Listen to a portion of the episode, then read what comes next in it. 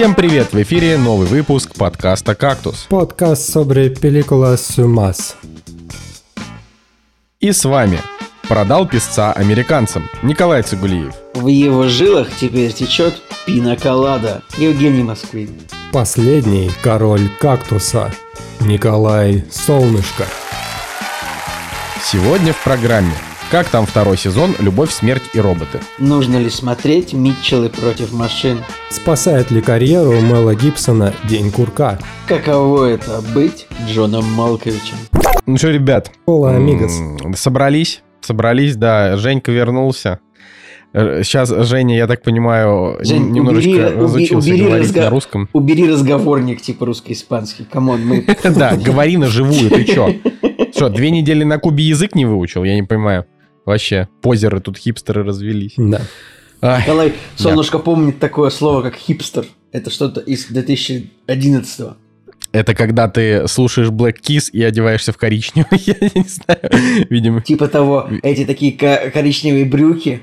э, Блин, бо- больше не помню атрибутов Бежевые, этой- бежевые рубашки Да, а, да. и разговоры про... Очень много разговоров про то, что остальным не интересно. Ну, то есть, по большей части, все мы были хипстерами в наше время. Да, но разговоры о том, э, что всем неинтересно, это сопровождает тебя до сих пор. Да, да, пожалуйста, пожалуйста. как- Это как сопровождает, в принципе, да? весь наш подкаст последние годы. Уже и хипстеры вымерли, а кактус добрые традиции детства Не, не, ты нас, ты нас, Женя, не приплетай.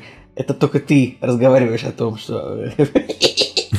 Ладно, мы тут просто уже успели... Работаешь, заци- зац- Николай, мы на- просто на уже своего успели- единственного фаната, да? Успели как бы, да, немножко ну. зацепиться просто тут языками перед подкастом и так немножко...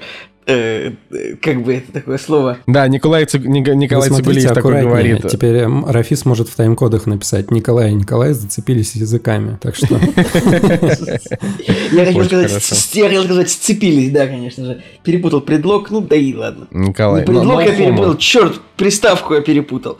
Да, э, Xbox, Xbox, пожалуйста. Да, пре- прежде чем мы там сейчас будем долго разговаривать о том о сем, хотелось бы напомнить о том, что есть такая замечательная вещь, как Бусти.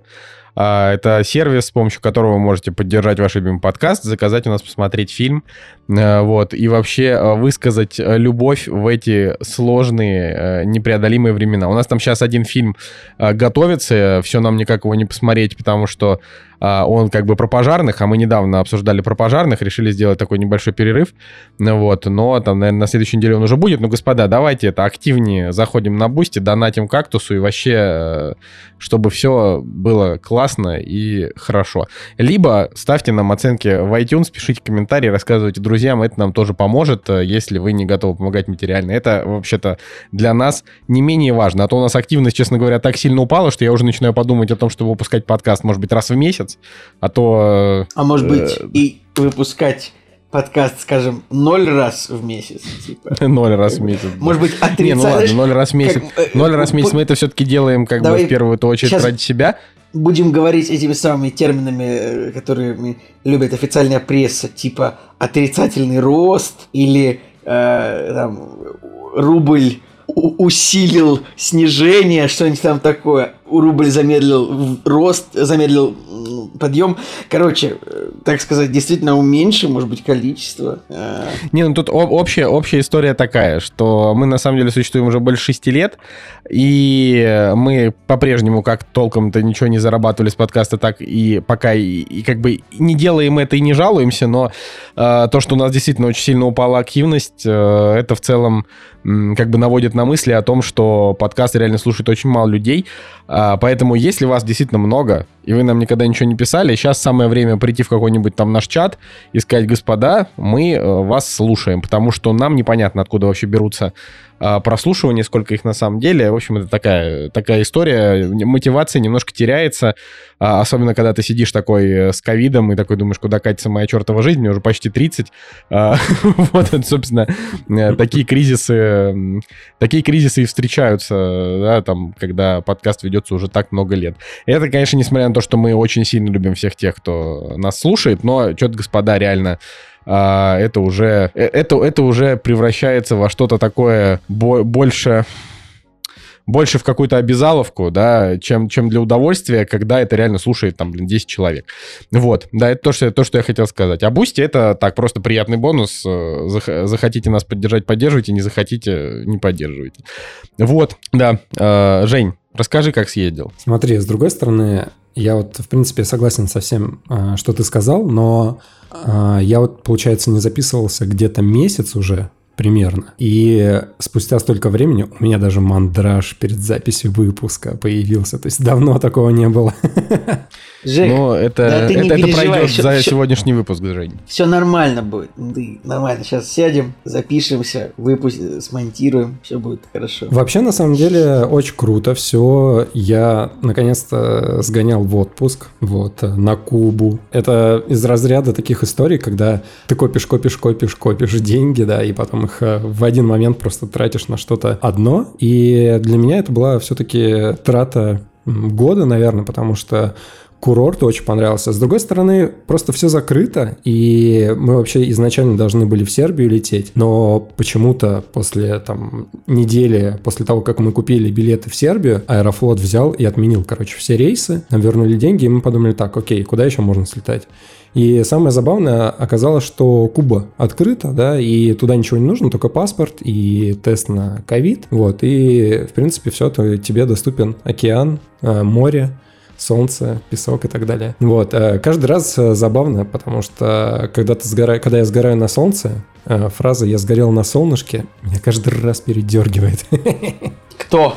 Короче, очень крутой отдых на самом деле был. Жалко только то, что из... Жень, я вот только не, не совсем понял. У тебя это был просто чисто пляжный отдых, то есть это была та часть Кубы, в которой да, да. А, нету там города и всего, только чисто пляж и, и водичка? Да, к сожалению, вот я как раз к этому хотел перейти, потому что у них жесточайший локдаун, вообще все закрыто, стоят блокпосты, и просто так ты не доберешься до каких-то значимых мест. То есть в, в Гавану мы не съездили, хотя очень хотели.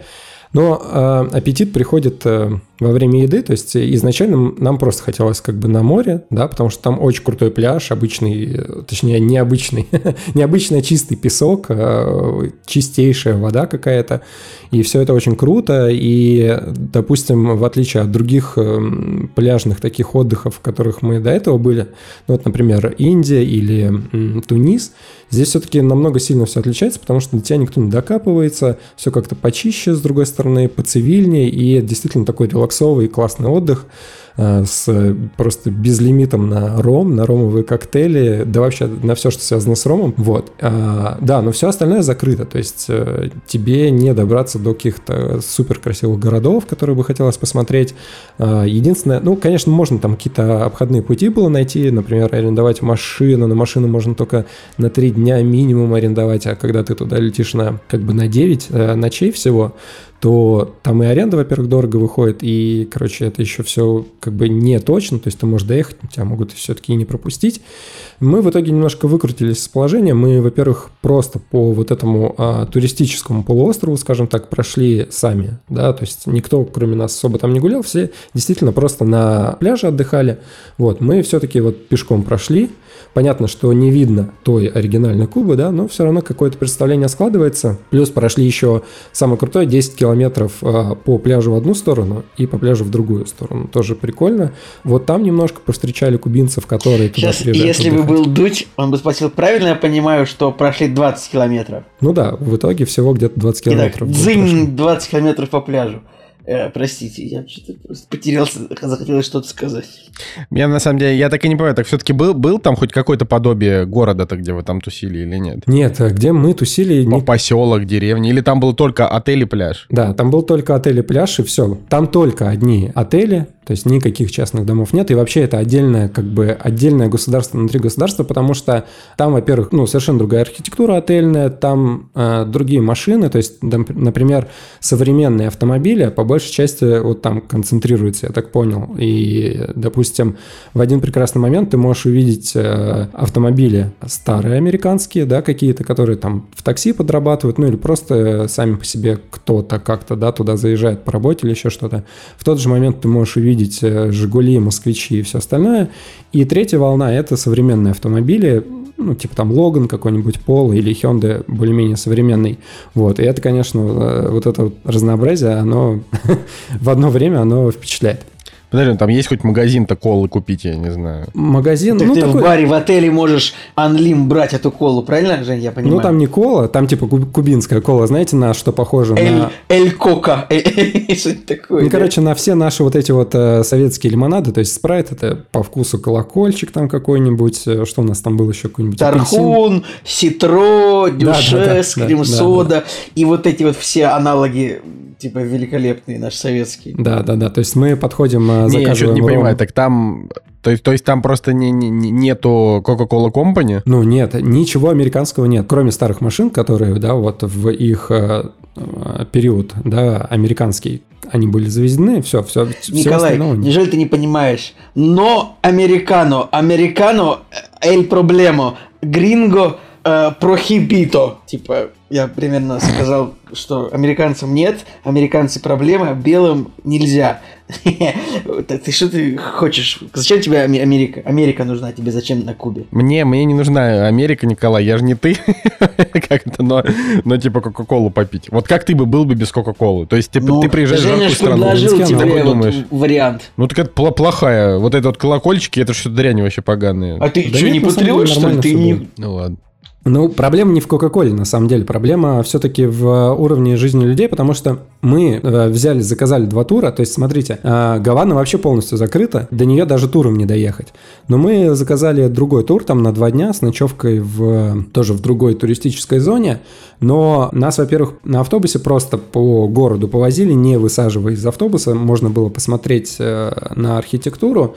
Ну и в любом случае мы проехали целые сутки, наверное, там на автобусе, условно, ну, может быть, чуть меньше. И из окна все-таки видно было э, жизнь людей. Во-первых, у них э, еда по талонам, у них нет э, нормального интернета. Ну, с интернетом понятно, кстати, а в отелях он есть? Как вы А, там вообще были? В отелях, да, он есть, то есть ты приезжаешь, и тебе дают талон, реально интернет на 10 часов.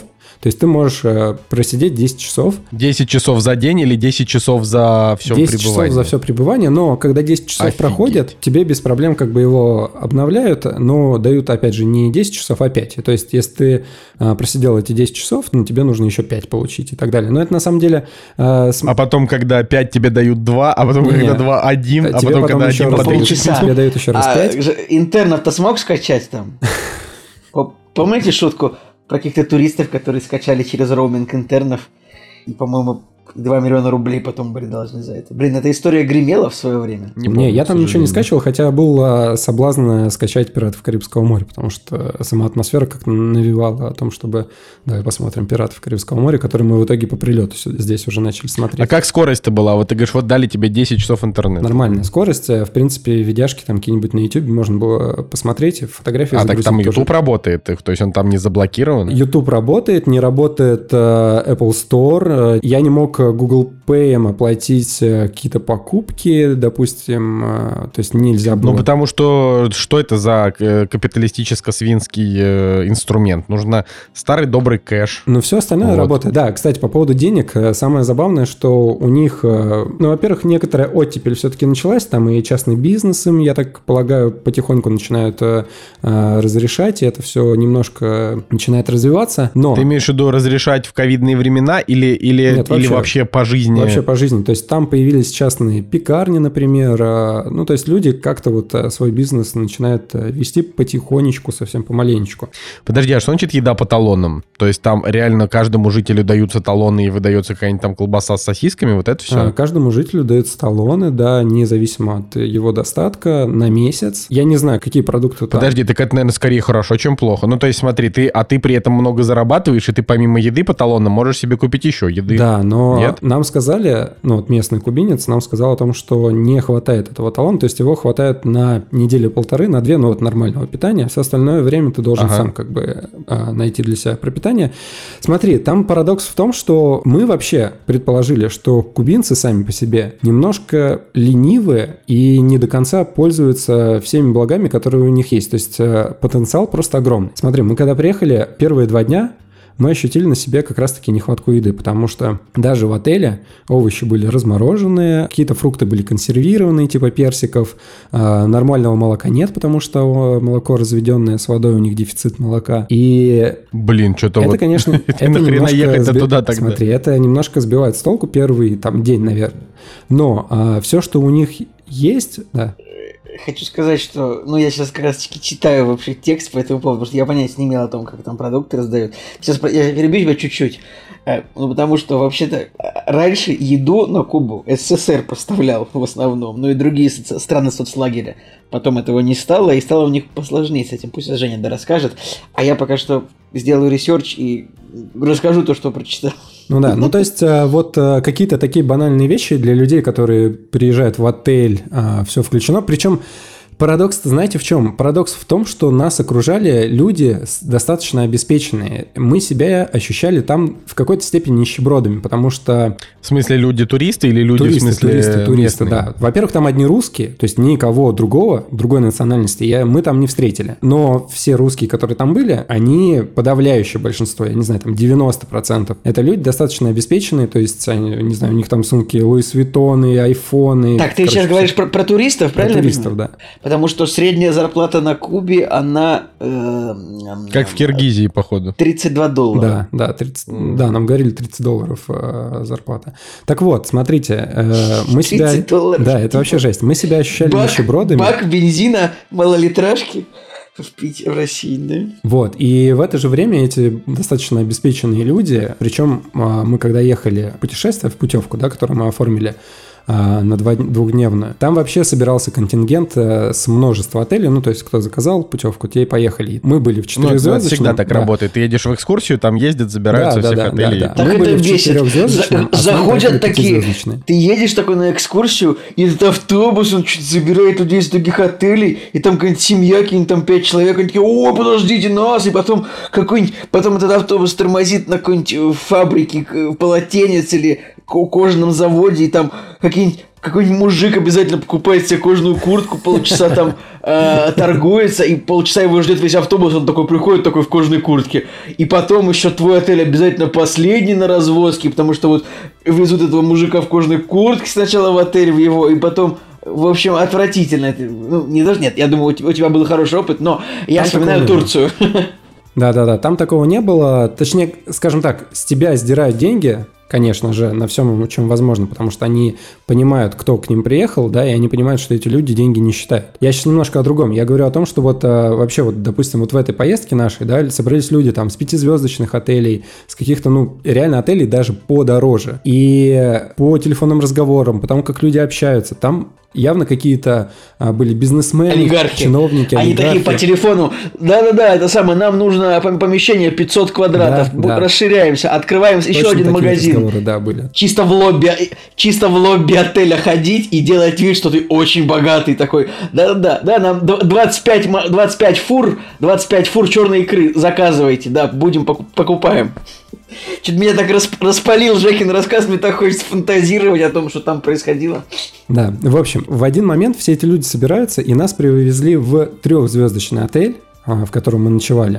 То есть, по идее, ты как бы ночуешь, ничего такого, да, и потом продолжаешь а, свое путешествие. Но там тоже как бы еда, там тоже какая-то программа, и там вообще, то есть это трехзвездочный отель, там а, было вообще тяжело, то есть там а, воду нужно было покупать отдельно, а, то есть ты не мог просто взять воды, да, налить и Воду нужно было вы- рыть скважину идти самостоятельно. выпить ночью. Ну, типа, трехзвездочный отель, там нужно было там драться на кулаках за, за завтрак, все такое, да? Там. Ну, типа Где того. Николай, почему он молчит? Не-не, я, случае, внима- я да. просто внимательно слушаю историю. Ты, я, я просто жду, когда ты скажешь, то есть, понимаешь, у тебя история, она идет с таким заходом а, в духе. А, поначалу мы приехали, и нас даже нормально не кормили, э, но ты все еще не дошел до момента, где ты сказал, и вот наконец-то нас нормально покормили, потому что я, я жду этого момента. Николай Солнышко, когда- Николай Солнышко, как человек с ковидом, у которого, так сказать, нет вкусов, давно он просто читает историю о том, как все вкусно. На самом, во-первых, я читаю историю о том, как все вкусно. На самом деле у меня есть вкус, у меня нет только запахов. А, Ну, как бы тут, тут э, вопрос. Я бы не э, сказал, что у тебя есть вкус, как бы, если бы... э, Хорошо, у типа, меня нет ни вкуса. по- Послушал музыку, которую ты присылаешь. Ну, ну, п- п- продолжай, пожалуйста. Пошел ты, знаешь, за музыку вообще. Это, это, как, знаете, э, Николай, э, Николай Цигулиев, 2015 год. Николай Солнышко, твой рэп — это полное говно. Никто это слушать не будет. Николай Солнышко, 2016 год. Город под подошвой! Город под подошвой! Ты не перепутал? Ты имел в виду, что это... Ты, ты там перепутал фамилию, но ты имел в виду, что я сначала рэп ругал, потом начал слушать. Да, это нормально. Но да, все равно так. в тех же 15-х ты прислал говенейший рэп, который, который остался Прекрасный это был рэп. Все, Жень, пожалуйста, покушал ли ты? Расскажи нам нормально. Да, Жень, про еду надо, да, итоге, надо конечно, понять. Да. Не, где? Где вас, вас... Там, где вы жили, вас нормально кормили? Я почему спрашиваю это? Потому что...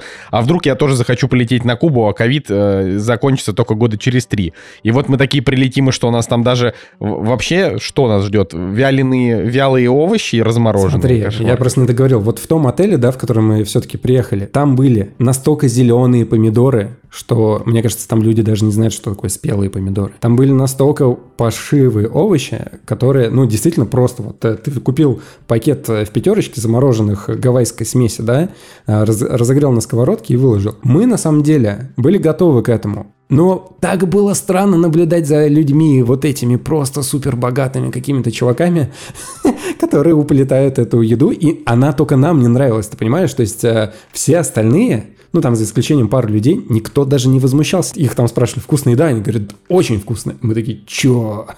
Что вообще? У людей, ну, наверное, вкусно. Слушай, ну, знаешь, я тебе скажу, это тоже коротенькая такая тема. А, ну, еще у меня просто не так много прям сверхбогатых друзей, которые были в очень необычных путешествиях. То есть, как бы а, такой максимальный уровень в который мои знакомые ездили в путешествие, это типа, у меня много денег, поэтому я поеду в Америку. Это я сейчас не про Николая Цигулиева, а про там такие очень такие большие, сложно сочиненные путешествия. А чего-то такого реально критически да, у меня дорогого... поездка была, конечно, полная, полная херня, как бы чисто... Не-не, у, у Николая была хорошая поездка, но она была коротенькая и, и недорогая.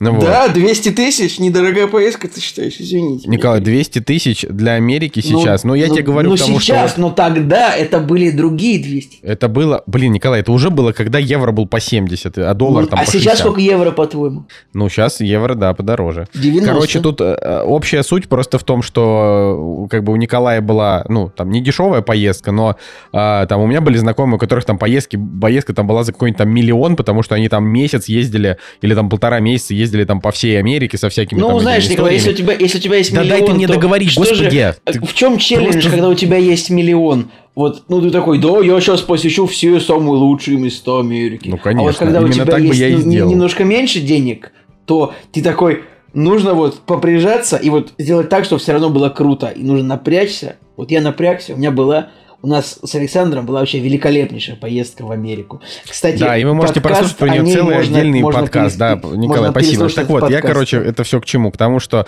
а, вот у меня не было никого, кто ездил в реально какие-то супер-мега дорогие поездки, а это, например, поездки там на Северный полюс, а, в какой-нибудь там Перу, вот, ну это то есть поездки, на которые ты реально тратишь там 500 тысяч плюс на человека, потому что там Кстати, туда только добираться. у меня там... есть знакомая, которая как раз-таки Э, да. И, может быть, ты даже тоже ее знаешь, Николай. У тебя э, есть, там, да. Да, пар, пар, там, женщина, парикмахер в прошлом, она, в общем, в прошлом много денег у нее. И вот она как раз таки ездила на Северный полюс, и эта поездка действительно стоила Э, больше 10 тысяч долларов. Это круто. Ну, с другой стороны, такая поездка, то есть ты просто едешь на корабле, иногда выходишь посмотреть на пингвинов. Короче, вот я это все пытаюсь к чему сказать. Э, очень хотел уместить это коротко, но благодаря Николаю Цигулиеву это превратилось в, в очередную перебранку. Э, значит, история в том, что в такие поездки ездят, едут только миллионеры, потому что, ну, это как бы там, ну, нет у не миллионера 10 миллионов рублей, там, или 5, или даже 4, или даже Логично. 3, чтобы поехать кататься там на ледоколе куда-нибудь э, к Южному полюсу, там, ну, в общем, вот это все. Вот, и туда едут очень богатые люди, а едят они в основном там полную хрень. Я вот читал там одного из э, путешественников, которых я там э, люблю читать, пути, такие путевые заметки, и они там рассказывали, что э, на кораблях которые везут тебя к Южному полюсу, а Южный полюс это самое дорогое путешествие в мире, там, для русских как минимум, да, потому что это дальнее очень Мне кажется, самое дорогое путешествие в мире будет в этом году, это полет в космос уже. По-моему, кто там собирается первым лететь туристом? Ну, э, космос это не в мире, да, это уже вне мира нашего. Но как бы то ни было, э, в общем, здесь история про то, что богатые это делают, и они живут в, не в комфортных условиях, они в обычных там каютах тусуются, жрут обычную еду, которую дают, а отдают, отдают за это очень много денег. Поэтому как это я к тому, что... тоже плачут. Нет, это я к тому, что Женя э, говорит, э, там люди вокруг все богатые и не жалуются, потому что, э, типа, реально богатые чуваки, которые путешествуют по всяким необычным направлениям, они такие... э, для меня это experience. Типа, в Москве буду пить свою талую воду из крови девственниц, э, выжатую, а вот э, в, в этой, в дороге, там, на Кубе я буду жрать хлеб с говном. Кстати, вот Николай прав. Но вот тот мужик, который купил кожаную куртку на фабрике в Турции, вот он наверняка бы бесился с той еды, которую, вот, которую кормили Женю там. Да, Жень, продолжай. В итоге, на самом деле, мы счастливы были на Кубе, потому что, во-первых, все-таки то, что мы хотели получить, да, неважно, там, из еды или не из еды, еще какие-то другие эмоции, мы получили. Но вот конкретно еды, да, у них была, во-первых, э, своя рыба, которую они э, в итоге ловили, на самом деле, и тут же жарили. Все замечательно. То есть мы ели рыбу, мы ели э, фрукты, которые у них там вообще в достатке, то есть манго, ананасы, немножко вина, в принципе, э, которое тоже импортное на самом деле, то есть у них нет своего вина, по крайней мере в отелях не было. Вот, э, пиво тоже импортное, испанское было. Вот, в итоге то, что нам хотелось, мы все-таки э, получили, насладились тем. Но вот в основной массе, то есть если ты хочешь овощи, ты не получишь овощи. А если ты вегетарианец, там вообще никто не знает, что такое вегетарианство. То есть э, мы попросили вегетарианское блюдо, говорим, нам не курицу, нам ничего не нужно, нам нужно одно вегетарианское блюдо. Знаете, что они нам приготовили? Омлет. То есть Подожди, а напомни, ты сейчас тоже вегетарианец, да? я нормально, то есть я ел все, что влезет в меня, в принципе, а вот Надя, она как бы попросила вегетарианское блюдо, и э, нам принесли омлет. Просто вот без всего омлет. Это было Слушай, ну э, на самом деле, я- но это как бы справедливо. Но омлет это вегетарианское блюдо. Оно не веганское, но оно вегетарианское.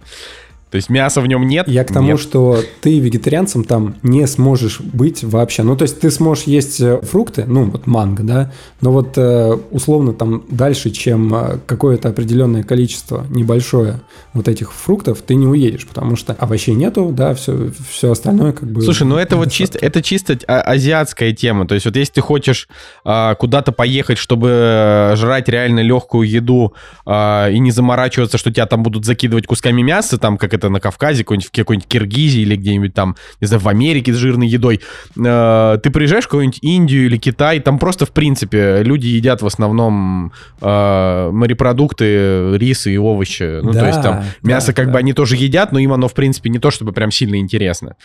Поэтому, особенно в Индии, особенно в Индии. Ты же был там с нами, да, кстати. я был с вами в Индии. И с- я Индию вспоминал, ту нашу поездку, то есть э, пытался сравнить вообще, на что это похоже. Чуть-чуть отдаленно немножко похоже на Индию, но это совсем другое все-таки. Короче, по еде там все в итоге, ладно, в итоге нормально, то есть если ты хочешь поехать, тебя, я думаю, что все равно все устроит. Но самый кайф – это ром. Просто, ребята, 24 на 7. Коктейли на роме. Чай с ромом, кофе с ромом, ром любой вообще, какой хочешь. А ты же не особо-то алкоголик, насколько я помню. Ты же вообще не пьющий. Я не пью, да, и э, я сделал небольшую просто один раз э, дегустацию рома, то есть я просто вот э, по одному глоточку перепробовал все виды рома, которые там были, чтобы понять, какой ром вести. И теперь я пью, да? Нет, чтобы понять, какой ром ввести в качестве сувениров и понять, какой вкусный. Вот. А все остальное время, на самом деле, ну, просто я пил пиноколаду, которая делалась на роме, и она была просто, просто вообще какая-то нереально бомбическая, очень вкусная. У нас даже была шутка о том, что все, наша кровь э, превратилась в пиноколаду, наверное. По поводу молока, кстати. Молоко у них разбавленное, дефицит молока, и поэтому, короче, нельзя убивать коров. То есть э, на Кубе коровы, они не священные животные, но они просто бродят везде, потому что их нельзя убить. Если ты убьешь корову, там 30 лет тюрьмы, наверное, будет. Там, в общем, какое-то наказание, какое-то адское вообще То есть, там, то есть там нет говядины, да? Говядины вообще нету, то есть э, она либо привозная, импортированная, коров не убивает из-за молока, либо они могут получить э, говяжье мясо, ну, если, короче, корова сама там умерла, я не знаю, там, если она от старости умерла, берут э, Что-то мясо. в, это- в этом что-то не- нет ничего хорошего. Ну, короче, вот там Блядь, нам сейчас нужен, нам срочно нужен коровий эксперт. А вот если коровы просто шарохаются по улицам, А, я просто видел всех этих бед... Ну, а коров в бедных что? странах. Ну, корова, если шарохается по улице, но нужно ее как бы погнать куда-то, где она будет нормально тусоваться. Нет, нет, вот они ходят, Женя говорит, они ходят везде по улицам. Я был в бедных странах, я знаю, как это работает, когда коровы шарохаются по улицам, это просто такие супер худые коровы. Кто из них достает молоко и где? Не, они там, кстати, вот в отличие от Индии, они там не супер какие-то дохлые, они там все нормальные. Вот. Э, С другой стороны, может быть, они шарохаются, они кому-то принадлежат. Может быть, они Так, паслись секундочку. Как- какое, что слово вы употребляете? Шарохаются. Шарахаются. Нет, шарахаются. Шарахаются это дурацкое слово. Шарохаются это, это как бы, это значит колобродят. Я, я решил, что такое слово бо- больше подходит. Шарахаются, это как бы, это просто, это, это просто такое дурацкое жаргонное слово. А шарохаются, оно как будто такое, знаешь, нормально. По-моему, шарохаться это какой-то полуукраинский, полуукраинский сленг. Ну ладно. А у меня Говорите- полуукраинская фамилия. Говорите, как хотите. Дайте я... Я сейчас, в общем, прочитал текст о том, как устроена эта карточная, карточная система на Кубе, чтобы прям точно объяснить. Да. Там Женя немного не точно объяснил. А, э, смотрите, значит, каждый кубинец с детства прикреплен к магазину продуктовому, как у нас к поликлинике, прикреплен, и вот он получает каждый месяц карточку, она называется либретто. Или эта система называется, не суть. А, Он получает карточку в начале месяца. По этой карточке он может купить себе в магазине, вот в этом, по маленьким ценам еду, вот какое-то конкретное количество, то есть там, ну, тут написано там полкило, полкило колбасы, два килограмма сахара, ну, в общем, мало, вот, а когда это закончится, то уже можно идти в, там, в какие-то рынки, в супермаркеты, но там все стоит дорого. Грустно. Возможно, да. Ну, нам просто говорили, что еда по талонам, поэтому в подробности, к сожалению, не было возможности... э, Так, господа, внимание, слово «шарохаться» значит двигаться, шевелиться. Слово «шарахаться» значит отпрыгивать от кого-то в испуге. Так что «шарохаться» Молодец. правильно произнесенное слово. Проверено только что. Давай подытожим. Просто чтобы уже не затягивать слишком сильно. Ну ладно, интересно же, Куба, вот это все. Гавена, онана. Я, я тоже хотел эту песню спеть, но так и не нашел момента. Так, ну, по поводу шарохаться, еще раз, еще раз.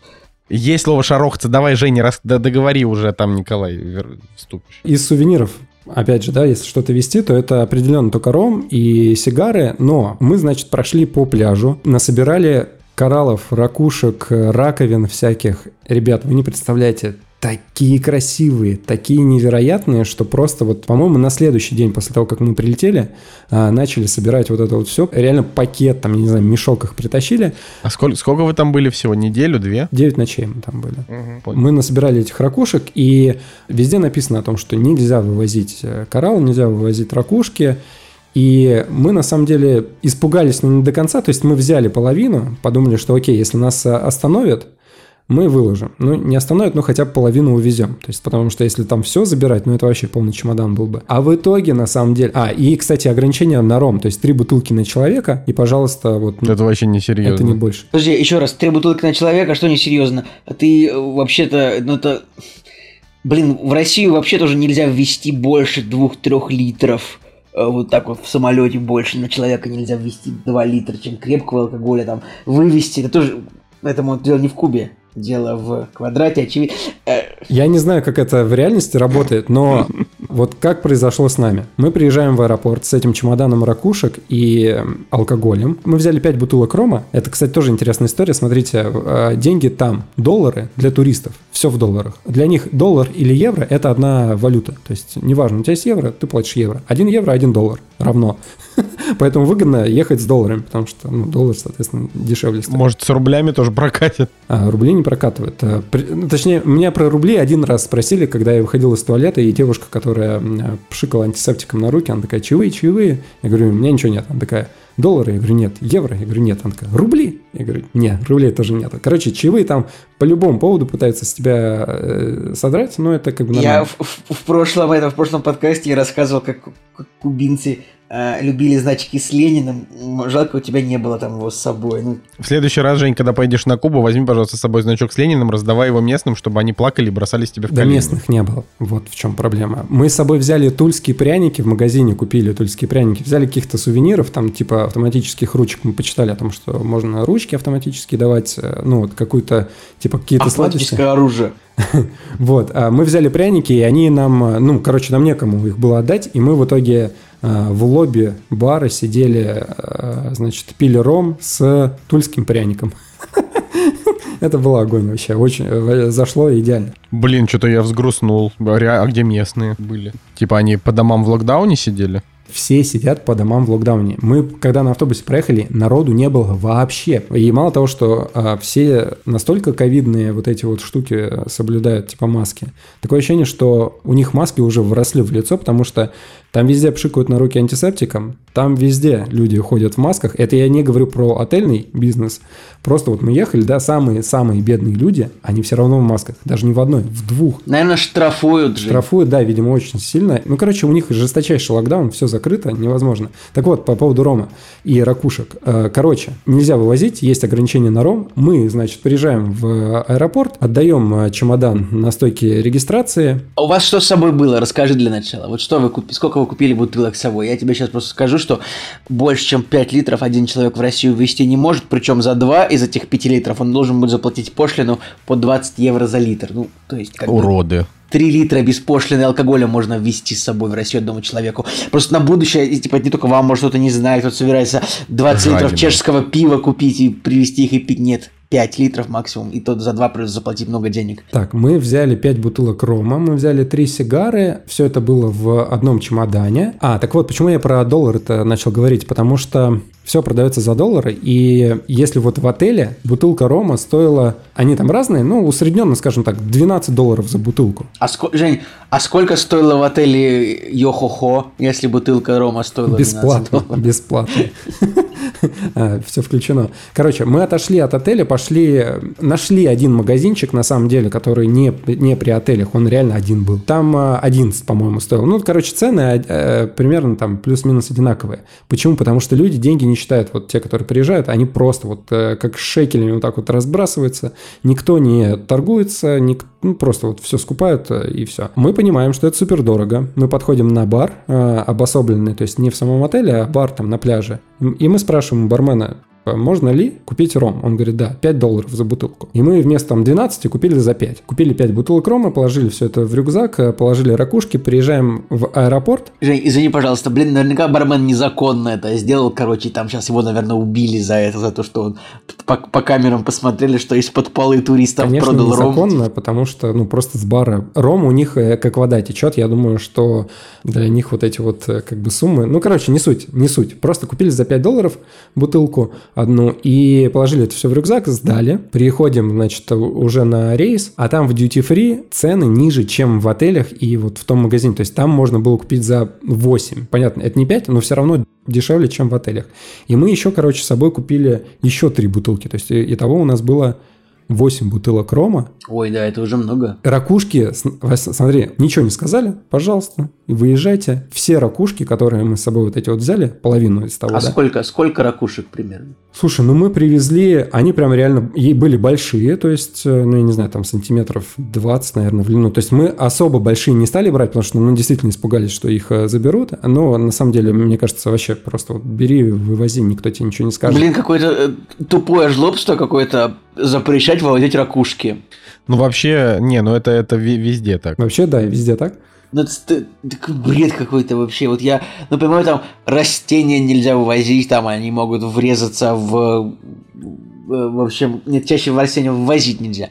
Они там могут врезаться в эко-структуру. Но ракушка, это же чисто, это же после того, как они отжили свое предназначение в качестве жилья для моллюсков, и кто там живет. А может, ты, может, ты Николай в десны себе втирать э, собрался? Ты что? Э, ну, это же получается... Не, ну это ракушка, это же получается просто элемент декора. Почему же их нельзя вывозить? Хотя, например, а, в странах вроде Исландии вроде нельзя камни вывозить. Как... Во многих странах даже камни нельзя вывозить какого-то черта. Хотя я в свое время привез какое-то количество камней и ну, рисковал, Короче, нас сказать. Никто не остановил, мы это все привезли, раздали по сувенирам и положили себе в ванную комнату, да, все теперь прекрасно украшает. Ром вывезли, тоже никаких проблем. В итоге вот э, основные сувениры, ракушки, ром, сигары. Я, я пока, я пробежался по коронавирусной статистике Кубы, и вот что я выяснил. Я выяснил, что за все время у них заражено 129 346 человек, а, значит, умерло 840, но интересно, что за последние сутки число зараженных выросло на 1252 да, человека. Да, да. То есть это как бы... То есть у них там статистика заражения там в 4 раза больше, там, чем в какой-нибудь Киргизии. Да, мы Людей уехали, там, и у них понимаю. начался, короче, ну, вот эти э, рекорды новые, да, там, отрицательные. А что, откуда они берутся, если люди сидят дома? Мне вот это вообще всегда было интересно. Не, в ну, ви- количеству. вирус сам мутирует, как бы, сам тусуется где-то, набирает силу, может быть. Может быть, Да, а при- потом приехали... такой- Ну, Николай, ну приехали Ты такой, ты такой туристы. сидишь дома, у тебя так... Ты такой подходишь, кто там? Там никого. Ничего ты открываешь себе. дверь, А как ты такой ветерок. звук, как ты звук такой хороший сделал, реально как будто бы какой-то, какой-то в кино просто был сейчас такой стук, прикольно. Да, вот. И- Можешь еще раз постучать это да. так, так же? Да, Круто, классно. Прям Хичкок какой-то. Короче, в итоге Да. э, это был Оскар самый крутой отдых, в, в котором, на котором мы были. Солнце потрясающее, пляж потрясающий, вода потрясающая, красоты, пальмы, все вообще какое-то невероятное. Действительно, как э, в «Пиратах Карибского моря». Вот э, такие невероятные виды. Я, на самом деле, еще не э, выкладывал фотографии и не выкладывал видео, потому что мы брали с собой пленочный фотоаппарат. Вот только сегодня пленку на проявку А. Николай, вот они хипстеры-то оказываются Да, да, Да, еще существуют, еще живы, да. И я на GoPro еще фотографировал, ну, короче, просто пока не загрузил, но э, часть фотографий можно там условно в Инстаграме уже посмотреть, чтобы при- представить, насколько реально просто какое-то райское место невероятное. Ну чё, а, Николай, спасибо, Женя, оторвался за все две недели. Три, сколько тебя не было. Интересно было, конечно, послушать про Кубу. отдохнул. А, Николай, что там у тебя с Госдепом, как дела? А, блин, прикольная история. Ну, Ну, как и все истории Николая, такая немножко диджитальная и умещается в одно предложение. Да. кстати, хорошо сказал. Мне понравилась форму- формулировка. Поскольку я фотограф, и какие-то мои фотографии могут иногда где-то быть опубликованы а, без, ну, скажем так, без моего непосредственного участия, там, не знаю, какой-нибудь... Ну, на National Geographic, наверное, нет, но что-то похожее бывает. Но вот недавно мою фотографию одну опубликовал официальный твиттер Государственного департамента Соединенных Штатов Америки. То есть тот, тот самый Госдеп, МИД США вот выложил мою фотку там для какой-то своей статьи, и меня это повеселило. Вот я теперь, друзья, с вами иностранный агент теперь получается. Да, теперь, теперь Николай, прежде чем начинать абсолютно любую телегу в подкасте, он должен говорить, это сообщение Это распространяется... сообщение, реально, блин, это сообщение, да, вот так вот. сейчас я даже, я, я, да- я даже, я даже зачитаю, хотел сказать я, но зашел и на Медузе почему-то пропало это, это сообщение куда-то. А, да, как-то они, видимо, придумали хорошо. Ну да, там что-то и или и, иноагент, э, все вот все дела. Вот, а, так что... Вот, да, история, э, история реально вот в, в одну строчку, потому что ну, не было каких-то особых приключений, кроме того, что в нашем чудесном северном городе за последнюю неделю каждый день очень жарко, а вечером э, шторм и ураган, как будто мы в какой-то Малайзии живем, когда ты просто ходишь между помещениями, в которых есть кондиционеры, а в другое время просто умираешь на улице от плюс 36. А, вот, ну, что касается того, э, вот так, Госдеп выложил мою фотографию, там, на там же подводка, это фотография там такой лисицы, песца, которую я сфотографировал в Финляндии. А, ну, в общем, я не буду вдаваться в подробности, просто вот они ее себе выложили э, для своих целей американских. Кто их, этих американцев поймет, какие-то у них свои, как любит говорить Николай, у них там какие-то свои расклады, Э, вот, но... Тебе что это слово, сказать. да, чем-то чем не нравится? Ай, да. Что по Вот, твоим чё? раскладам? Ты там заболел, что ли? Да, Николай, как, здор- как здоровье? Да что-то, блин, чуваки, это на самом деле, э, на самом деле я э, в каком-то, знаете, таком среднем состоянии между бешенством и бессилием, потому что, а, ну, я прям максимально раздражен на тему того, что я заразился ковидом. Не то, Блин, чтобы... можете представить, что Николай Солнышко реально просто два месяца всем компостировал мозги о величии при вакцины, как бы.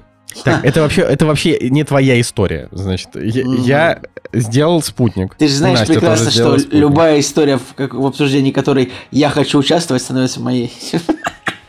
Ну, Значит, Николай, Подожди, подкаст это, в принципе, только, только твой подкаст, потому что, как бы, да, Я- нет, я же жизнь не всё- наполнена я только не- твоими беседами. Я же не все хочу обсуждать тоже, поэтому, пожалуйста, расскажи, что произошло. Давайте я буду вежливым. А, история в том, что... Э, спасибо вам, Николай, во-первых, за великодушие. А, значит, э, история в том, что у меня, у меня поставлен спутник, у меня есть антитела, причем у меня их дохренище. А, и у Анастасии, значит, у моей замечательной жены, нашего дизайнера и монтажера тоже очень много антител. А, и вот мы ездили, в, значит, в Киргизию. Я вообще, в принципе, даже думать не думал о том, что у меня может быть ковид, потому что мы прошли через такое огромное количество толп людей до прививки и проносило. Каждый раз там мы ездили в Сочи, а, толп, толпы народу там везде ходили, просто осатаневшие. Мы возвращались в Москву, делали тест, ничего. Ну вот, собственно, здесь мы вернулись из Киргизии, сделали за свои бабки два теста. Оба теста показали отрицательный, э, значит, э, ну, в общем, отрицательный ковид, что его нету. А, ну, я, естественно, я по-другому и думать не мог. То есть я такой, ну да, все хорошо. Единственное, жаль, что так много денег заплатили за эти чертовы тесты, но хорошо. Все, а, это было в среду, был второй тест. А, там в четверг пришли результаты, в пятницу я начал кашлять, в субботу в субботу поднялась температура до 38,7, в воскресенье пропали запахи, и я такой, погодите-ка, что-то не так. Именно, это смешно, погодите-ка, это забавно. Причем это реально было смешно. Я подумал, что, ну, это может быть акклиматизация или я реально простудился, ну, допустим, меня продуло, поэтому там кашель, поэтому может быть температура, то есть здесь я не удивлялся.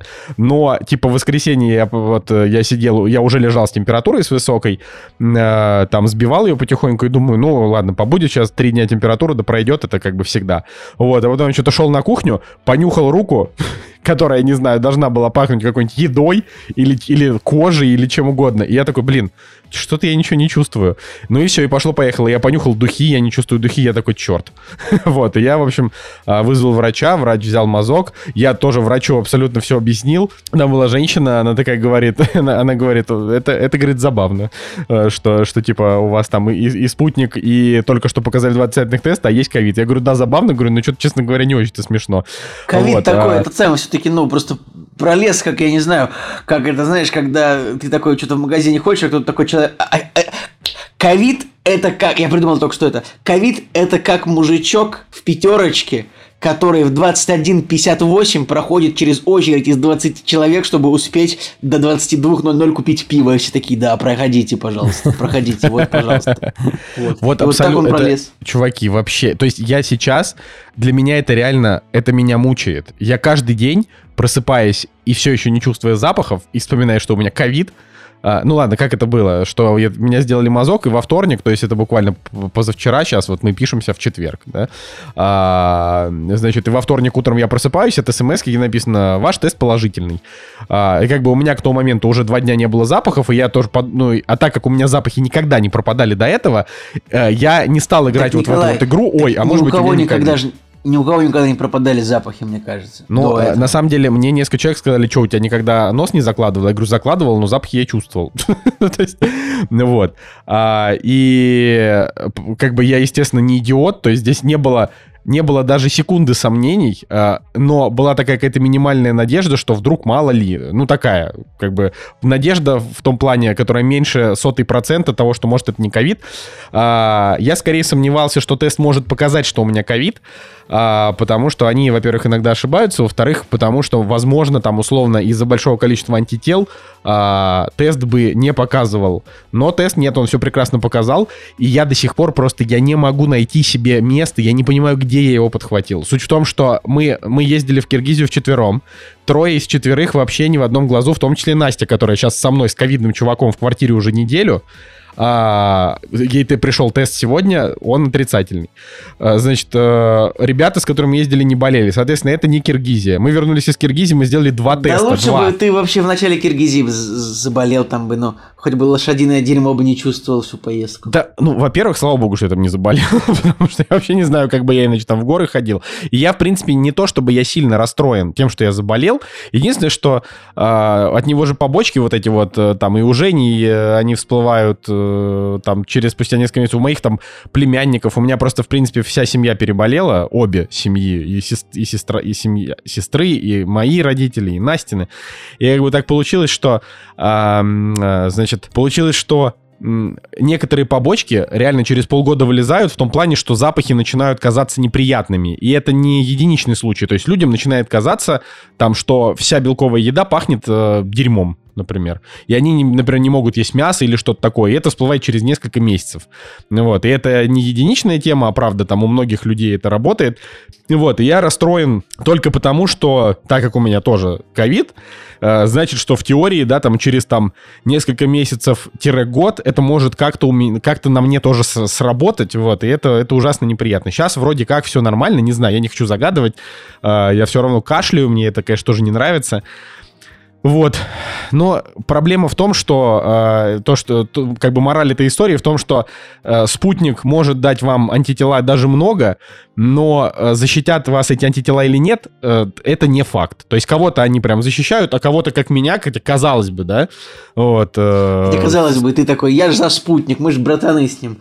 Э, ты, не, конечно, я все забол... еще за спутник, но... Ты, конечно, заболел в такое нехайповое время, уже как-то, ну, хайп прошел, да? Ну как-то. Э, да, хайп а, уже все, уже ковидом заболел, уже, уже ну, как бы пора, да. Болеть, И, короче, я, я такое... подозреваю, я подозреваю, что что я подхватил просто новый штамм, потому что а, очевидно, старый штамм меня вот эти полтора года не брал. Но я правда, я говорю, я не верю, что я, ходя там а, по всяким, не знаю, барам, ресторанам, кинотеатрам, хоть не то, чтобы я прям очень много это делал, но регулярно и достаточно. Там не каждый вечер, но там раз в неделю мы куда-то выбираем. Мы все время виделись с друзьями, а, которые куда-то тусят. Ездили в Петербург несколько раз. Я не верю, что за все это время ни один раз какой-нибудь ковидный мужик на меня не подышал. Я просто не верю. Но, но, но я не заразился. А сейчас я за какой-то непонятный промежуток от среды до пятницы, да, ну, то есть как бы в, в которой я в принципе сидел один раз в такси, э, ну, типа... Николай, ну так инкубационный период, ты же мог заразиться там неделю назад, 10 дней назад а положительным стал тест вот резко в этот момент, поэтому, поэтому Короче, гораздо больше вот возможностей просто, ребят... заразиться, чем вот этот это временной промежуток, который ты сейчас назвал. В общем, в общем, я просто вам это сейчас э, не говорю, потому что вы уже переболели, но всем, кто еще не переболел, ребят, вы там себя берегите по максимуму, делайте, блин, прививки, чтобы не заболеть, а, но если вы сделаете прививку, тоже поймите, что вы можете заболеть. Но я как бы, опять же, я написал пост на Фейсбуке, мне сразу же пришло там 500 э, этих, 500 э, экспертов э, по ковиду, которые мне объяснили, что, значит, прививка, она защищает от тяжелого течения болезни, потому что у тебя как бы уже есть эти антитела, и когда к тебе приходит этот вирус, твой организм легче воспринимает. Ну вот. Я, в принципе, готов был бы в это поверить в своем случае, если бы, э, ну, если бы не то, что у меня вот ковид идет тяжелее, чем у меня прошла прививка. Прививка у меня была час температуры и все.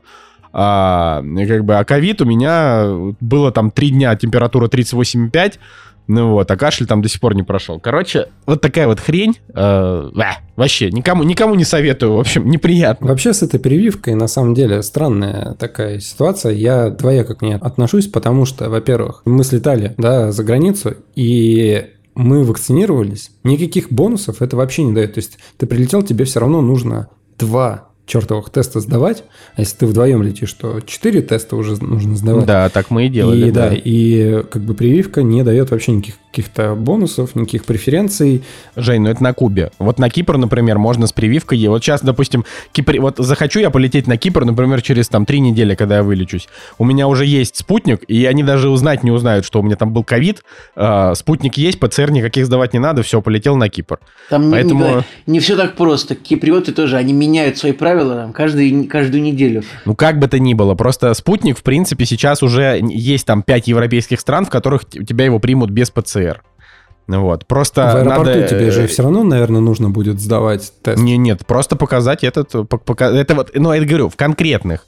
В некоторых, да, тебе нужно сдать в аэропорту, в некоторых э, тебе никакой спутник тебе ничего не дает, тебе просто нужно сдать. Например, в Киргизии там всем плевать на спутник, ты приезжаешь, показываешь тест, э, тогда тебя пускают в страну. Не Всё. уважают нашу вакцину, что-то эти киргизы, значит, как приезжать у нас работать, так все прекрасно. А вот вакцину нашу, ух! Начался, начался тут этот. Вот, а вообще, на самом деле, я хотел сказать, что я себе купил попыт. Знаете, что такое попыт? Я посмотрел в ТикТоке. Посмотрел в ТикТоке видос, где объяснили, что такое попыт и Simple Dimple. Это я просто... Но я не могу об этом не рассказать. У нас аудитория 25+. Я хочу крин... кринжа. Значит, Попыт и Simple Dimple — это, внимание, стресса, э, э, стрессоуспокаивающие игрушки для подростков. То есть... Подожди, а был же какой-то этот флип, э, когда все крутили какую-то хрень? Не, был спиннер. Спиннер, спиннер да. был. Так он и... Не, ну да, но спиннер это как бы одно. Это а, а это... Это такая, да, это новая волна китайского, китайского дерьма. Это типа, то есть, хотя вроде китайцы уже все, все, все делают клево, но вот это именно того китайского, который вот когда говорили про китайский там 20 лет назад. А, то есть это просто... Как называется еще раз? Попыт и, и Simple Dimple. Вот Simple Dimple это вообще полный отстой. Это такая э, как бы здоровая пластиковая хрень с резиновыми штуками, которые ты вдавливаешь со стороны в сторону. А Попыт это тоже ты вдавливаешь со стороны в сторону, но без пластика, а только чисто вот резиновая Блин, такая я когда увидел полотно. на картинке эту хрень, этот Попыт, я сначала подумал, что это э, упаковка для яиц. Ну, похоже. ну, короче, э, да, в общем, это просто очень смешно, что, да, я купил, я купил себе попыт э, ради ничего, ради того, чтобы, вот, смотрите, я потратил 200 рублей на попыт, просто чтобы в подкасте рассказать о том, что это бесполезная хрень, э, но забавно, что спустя вроде, когда в мире уже все есть, э, все равно там раз в пару-тройку лет появляется какая-то хрень, которая все равно почему-то создает хайп. А, люди там ее покупают месяцок, потом перестают. Вот, да, это, это то, что я хотел сказать. Я, я на самом деле вообще просто так как болезнь, ну и в принципе как бы много есть времени по вечерам и в выходные, я просто столько контента вся запихиваю, что я бы мог сейчас сколько угодно рассказывать, но я, конечно, не буду этого делать. Вот. Я все хочу рассказать про сериал «Рами» в двух словах. Ну, блин, я хочу, чтобы кто-нибудь из вас его начал смотреть, а вы все не начнете. Так что... Ты мне о нем сказал, вот первый раз я о нем услышал вчера от тебя. Так что, как, вот я хочу сказать, что когда э, «Рами» — это комедийный сериал про мусульман-миллениалов, которые, типа, живут вот... Э, живут в, в Америке и там пытаются как-то интегрироваться в культуру, при этом сохраняя свою.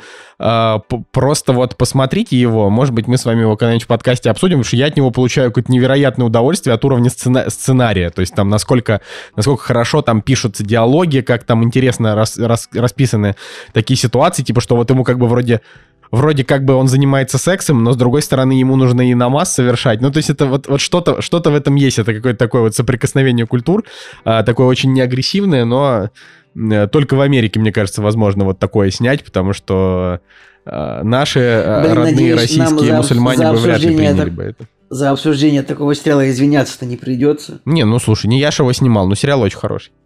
Вот, а, да, ладно, я думаю, что так как мы уже час разговариваем о том, как у нас дела, а у нас еще с вами куча всего обсудить, а, давайте про премьеры поговорим. Вот и они! Премьеры недели! Премьерный день, господа, 19 мая, даже 20 мая 2021 года, но с 19 мая э, начался «Форсаж 9», вот, э, и прежде чем Николай сейчас про это все будет рассказывать, я хотел сказать, что вот мы обсуждали на той неделе «Спираль», «Пила Спираль», э, у нее 5,4, так что можно смело дропать. Вот это, это как бы, к сожалению, оказалось, оказалось, что фильм себя не оправдал, и его, в общем-то, все очень как-то жестко раскритиковали. Да. Давай, Николай. А что конкретно ты хочешь, чтобы я рассказал? Да, действительно, сегодня, вот, 19 мая, э, премьерный день, выходит наконец-то «Форсаж 9», фильм, который из-за ковида переносили, наверное, два или три раза, я забыл. Мне кажется, фанаты, э, скажем так, фанаты «Форсаж саги», ну, как называется у нас, «Форсаж сага», «Вселенная Форсаж», он называется так на Да вселенная, да. А в английском называется The Fast and Furious Saga или The Fast Saga, не понимаю, не помню. А, все фанаты, наверное, уже не знали, чем себя занять, уже пересмотрели все предыдущие части. Вот, наконец-то, выходит он. Ну, уже рейтинг 6,2, как бы, собственно, ожидаемо. Метакритик 53. О, Метакритик даже есть. Ну, Метакритик желтенький, это на самом деле вполне себе нормально для форсажа, как бы если не красный, то значит уже ну можно смотреть на том же уровне, как и было.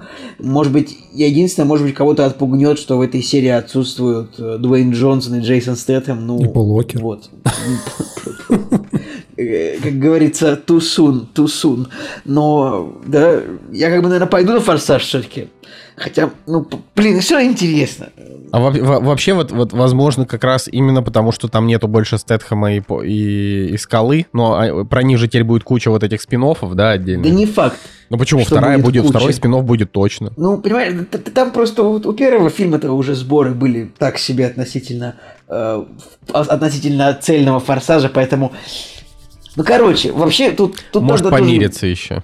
Нет, а наверняка будет Форсаж 10, в котором будут все персонажи, и там же будет Форсаж 1. Короче, там еще будет два или три фильма в- вот именно в форсажной части. Подожди, а А, десятая но разве чест- не последняя будет? Они По вроде- идее, 8, 9, я 10 же три новая трилогия. По-моему, они дол- должна быть из двух частей состоять, десятая часть, но... э, короче, но мне кажется, что у них не удастся снять много э, частей спин про Хопса и Шоу, просто потому что без основной серии не такой кассовый потенциал у этого фильма, потому что первая часть там собрала э, с трудом к 800, а это уже, ну, не то чтобы прям супер много для фильма с бюджетом 200, как вы понимаете. А, вот, так что м, Блин, ребят, какие у них, как можно было так поссориться, как они поссорились? Вообще, что самое тупое, может, может быть? Да, Да слушай, какая- мне вообще наплевать, честно мирят говоря, в что, что один кажется. тупой, что...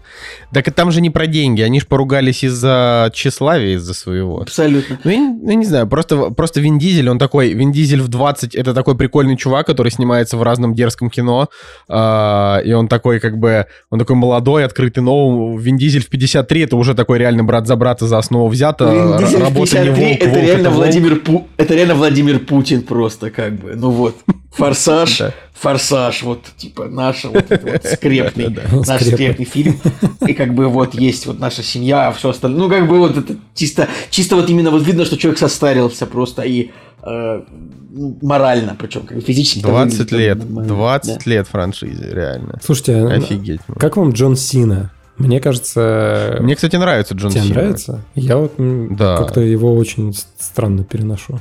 Но он просто, у него морда тупая, но мне кажется, что он хорошо, он, он, э, он такой самоироничный, вот мне нравится его самоирония. Я вот, честно, вот я его не видел нигде, кроме фильма «Бамблби», просто потому что, ну, он, типа, миметичный, этот э, рестлер, но я не понимаю, откуда в России он, так, он знаком с стольким людям. У нас так Потому много что в людей России смотрят любят это- рестлинг. Ну, Ну, то просто это... когда такие, о, Джон Сина, я такой, а что, кто ты такой, почему он на хайпе? Ту-ту-ру-ту. Да, вот То- почему то- этот мем то- так популярен у нас? Ну, реально так много людей смотрят рестлинг в России? Николай, ты что, не смотрел Hell in a Cell, что ли? Как? Это зна- знаменитая классика 2013 года. А может быть, ты еще не смотрел, а, как это, «Наказание в Капитолии» 2011 Это же главное вообще просто...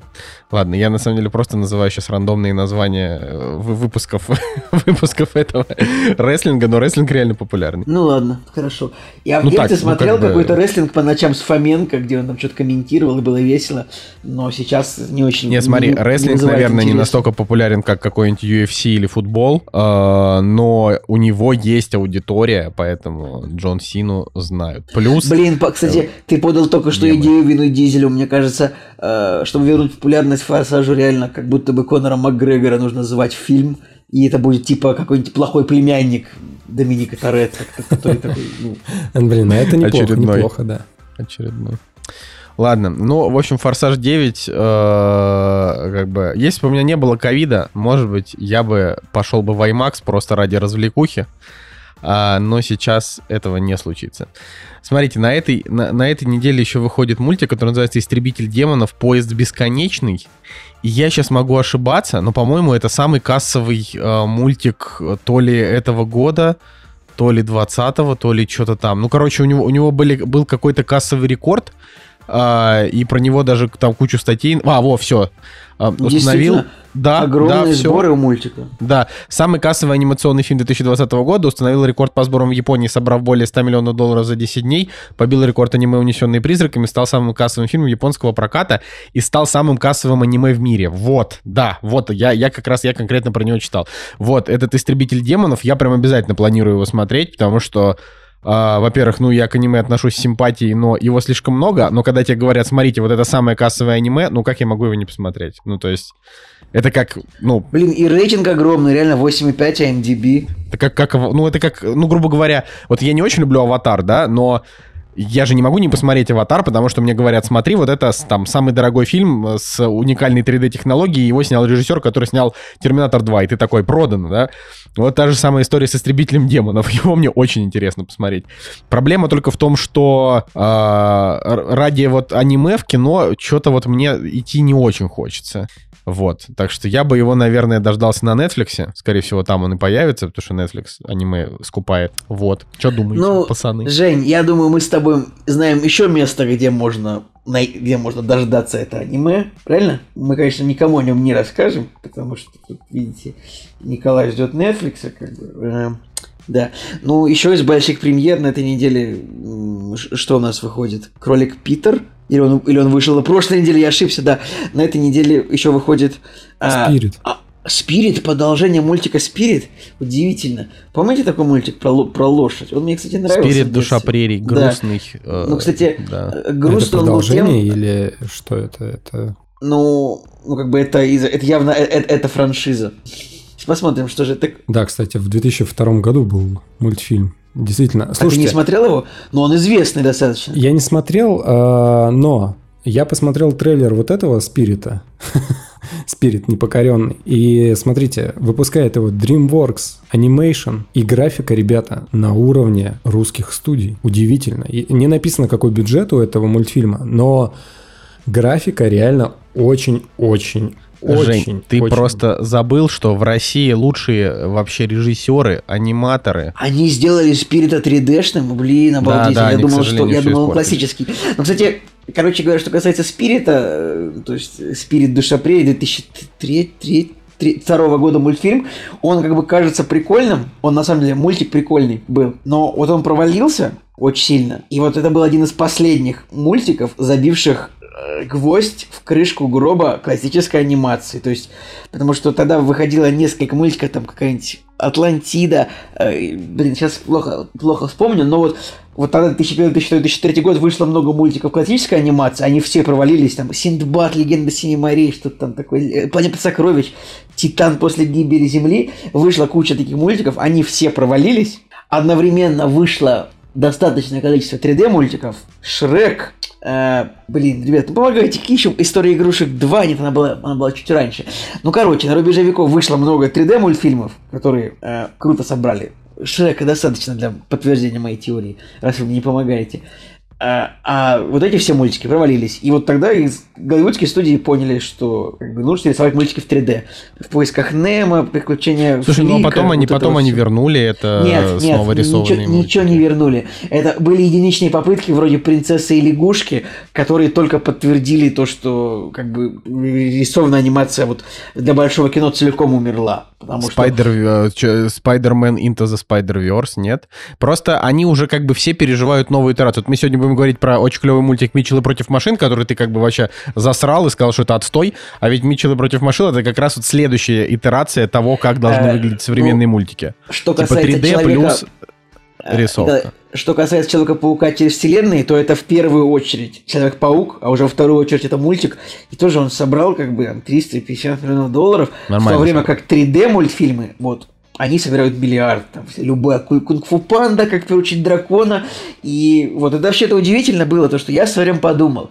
Я как-то все время сидел и думал. Мне нравились как бы классические мультфильмы, просто рисовка мне нравилась, там, Король Лев, что угодно. Мне просто нравилось, как это нарисовано. Тот же Спирит, там, какой-нибудь Анастасия. Хотя Анастасия был поганый мультфильм, но, э, в общем, суть в том, Балта. что мне эта Я анимация вспомнил, нравилась. Я смотрел последний, Балта, рисованный. Он, по-моему, выходил а, в одно и то же время с... э, Балта 95-го года. Да-да-да, с первая первой часть, истории да. игрушек, по-моему.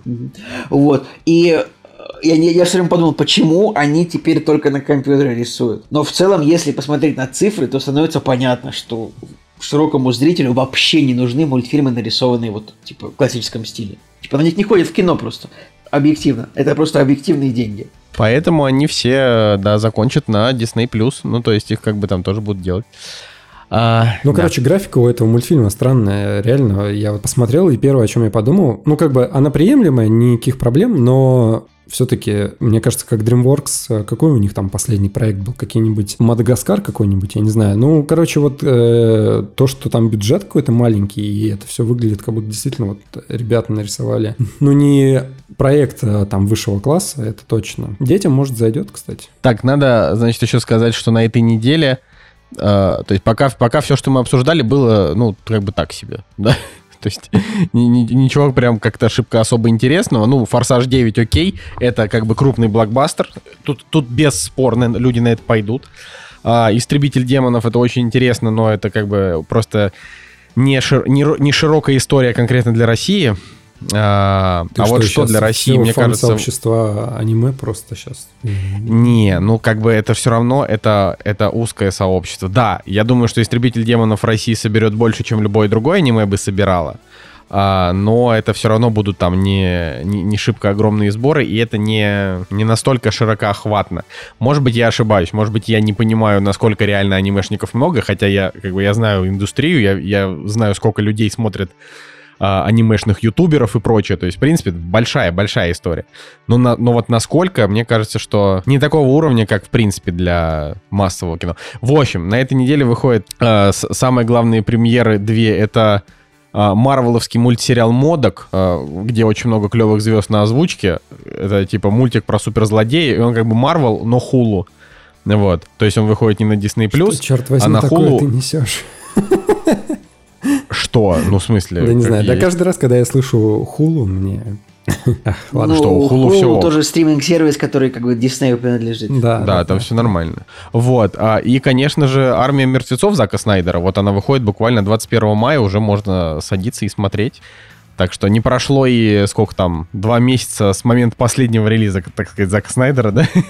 Как мы снова смотрим Зака Снайдера. Блин, армия мертвецов идет 150 минут для зомби-фильма. Это, блин, жестко. Много. Это зомби-фильм, рейтинг R, комедия. э, В общем, дайте, дайте два. Хочу «Армию мертвецов» смотреть как можно скорее.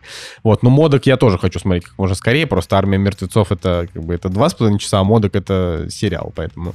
Я надеюсь, у армии мертвецов сразу уже в режиссерской версии выходит, чтобы потом через пять лет не было.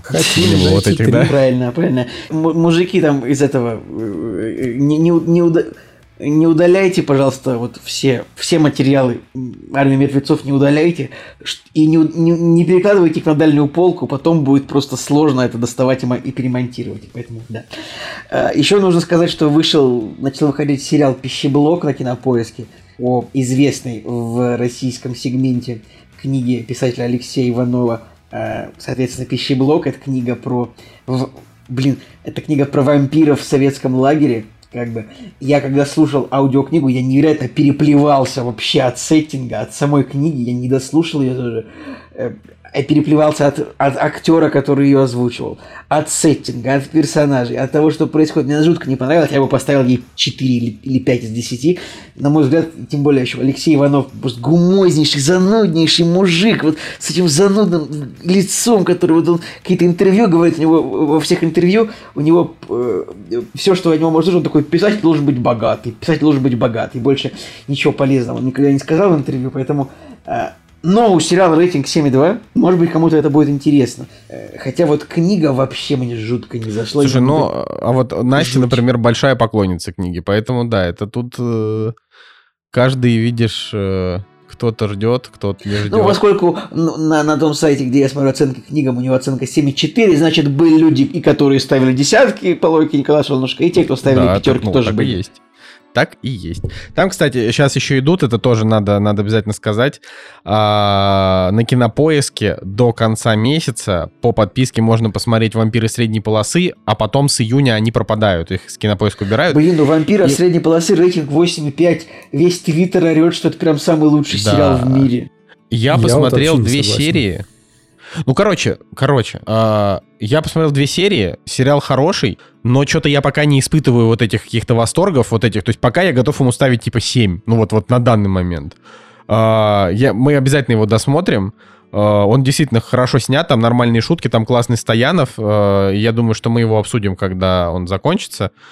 Но что-то вот... э, Короче, посмотрите, сами сформируйте мнение, но вот реально у меня люди и в Инстаграме там целые сторисы выкладывают, типа серию сторис о том, что а хотите классный сериал? Вот вампиры типа средней полосы наконец-то в России сняли. Я такой думаю, да блин, нет, в России каждый месяц уже выходит по два крутых сериала, уже деваться некуда от русских сериалов, их стало так много, вот, я что-то не знаю. А ты, Жень, что скажешь? Я тоже не знаю, я посмотрел э, одну серию, э, и как-то вот вообще не впечатлился. То есть юмора нету, а если и есть, то он какой-то настолько поверхностный, настолько простой, что как будто, не знаю, батя мне какой-то анекдот рассказал, и я такой... А. Ну вот он, да, там такой юмор. Он, он Ну очень ладно. простой, как будто батя рассказал Да. анекдот. Жека, Жека Но прав. есть интересная вещь. э, В сети есть ролик о том, как э, поменяли Стоянова на... Ефремова, на Стоянова. Да. Блин, интересно. Да, и по идее должен был сначала быть э, Стоянов с ним, отсняли пилот, потом что-то у них не срослось, взяли Ефремова, Ем- потом... Ефремов,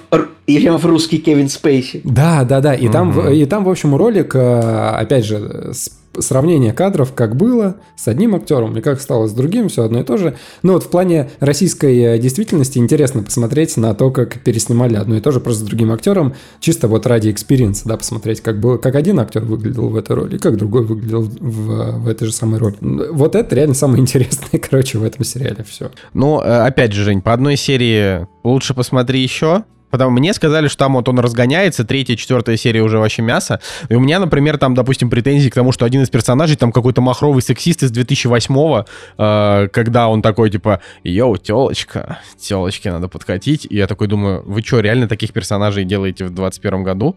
Э, ну, то есть, ладно, там не прям такой, я сейчас рисую не э, немножко карикатурно. Ну, то есть там, грубо говоря, приезжает из Москвы мент, и это такой типичный мент-сексист, такой, о, типа, баба, баба коп, да походу она там это. Ну, то есть ты такой думаешь, блин, чуваки, ну нет, нет.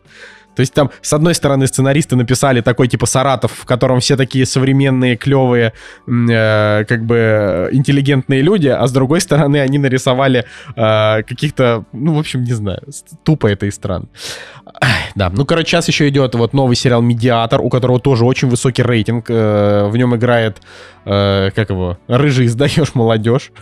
Короче, вот. Блин, э, мне кажется, что ну, Андрей Бурковский, мне кажется, что рыжий из Иванушек, если соберется вместе с рыжим издаешь молодежь, мне кажется, будет крутой дуэт. Блин, реально 8.0 рейтинг у сериала тоже. Да, потом, значит, если кто-то там забыл, я как-то рассказывал, Мэйр из Истауна, там уже вышло 5 серий. Я от пятой серии просто, просто я думал, что я... Я просто охерею думал, потому что, ну, это очень круто.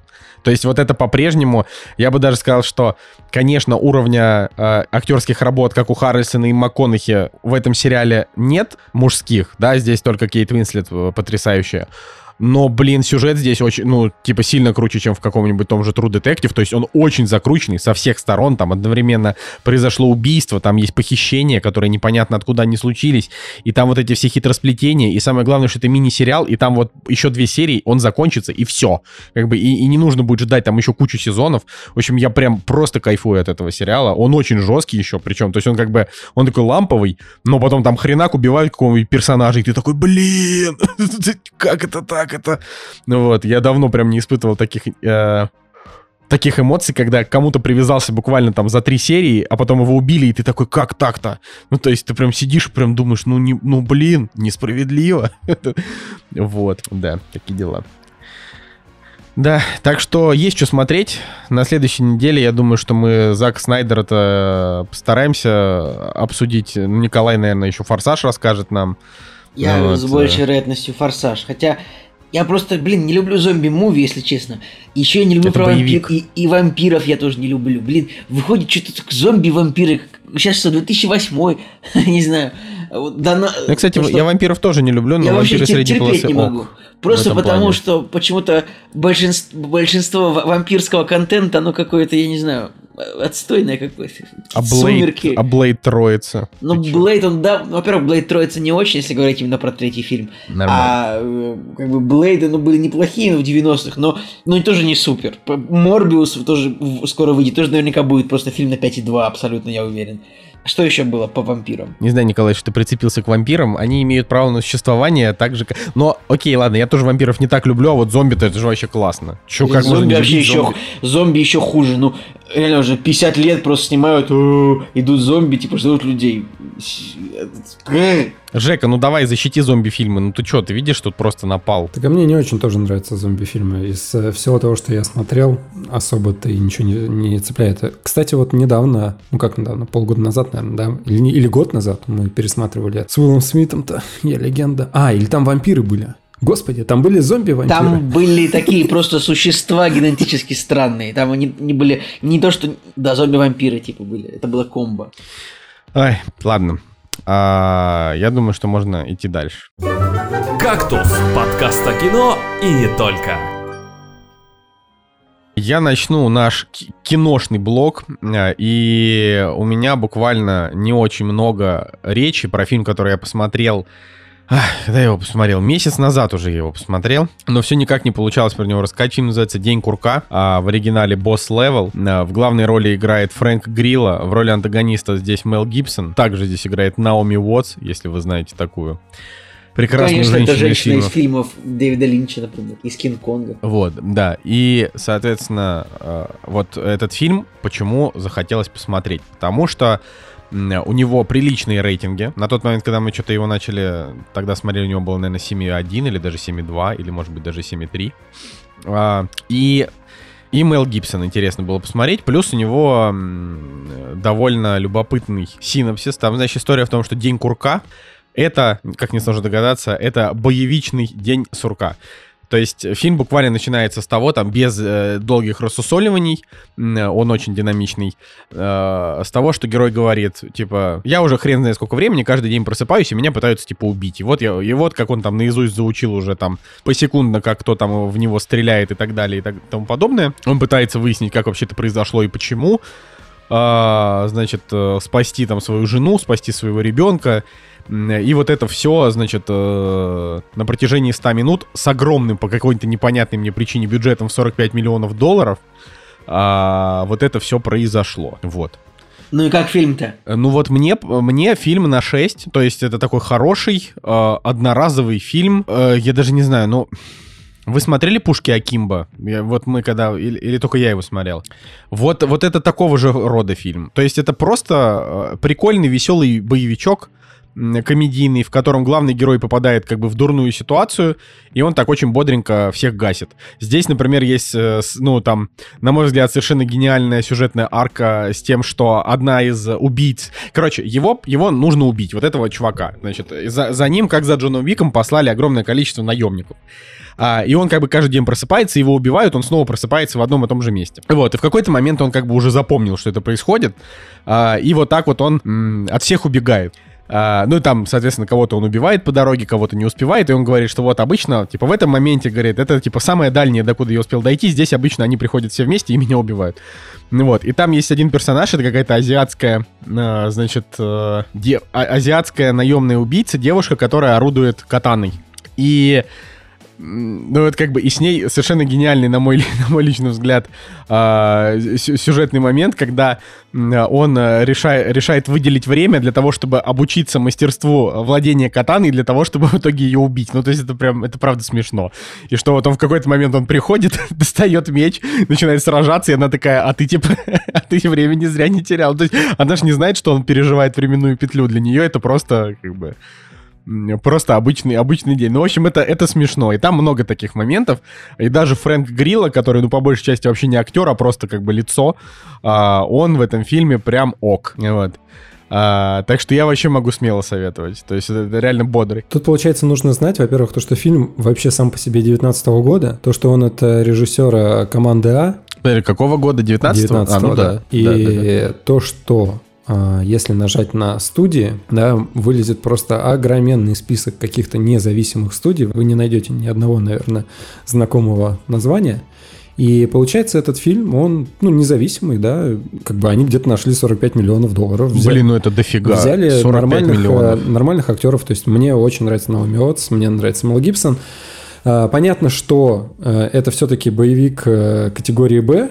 Это вообще Б. Они Прям, для да, категории Б все-таки и нормального режиссера да, взяли. Может быть, это его проект, как бы я не знаю, как, да, как они там все это Но делали. од- однозначно, если бы здесь главную роль играл не Фрэнк Грилла, было бы еще круче, просто потому что Фрэнк Грилла, ну, он тупо не харизматичный. Ну вот. Ну, на кого А, денег Но во всем хватило. остальном Джо Карнахан молодец. Ну, Блин, ну 45 миллионов это прям, это кажется огромным бюджетом. Но просто Джо Карнахан, он тоже спорный. Например, «Козырные тузы», на мой взгляд, полное говно. То есть Блин, я ну вот фильм команда А смотрел. вообще балдежная. А команда А, да, балдежная. Мне кажется, лучше Команда А боевика вообще не было со времен команды А. Я его сейчас пересмотрел. Мне кажется, Я козырные девяточка. тузы с собой в поездку скачивал, чтобы их посмотреть, но тогда не не добрался. Ну, это У- просто у «Козырные Николая тузы», Солнышко это... вообще десятка стоит команде А, кстати. Ну, можно да, потому что команда А это топ, топ кино.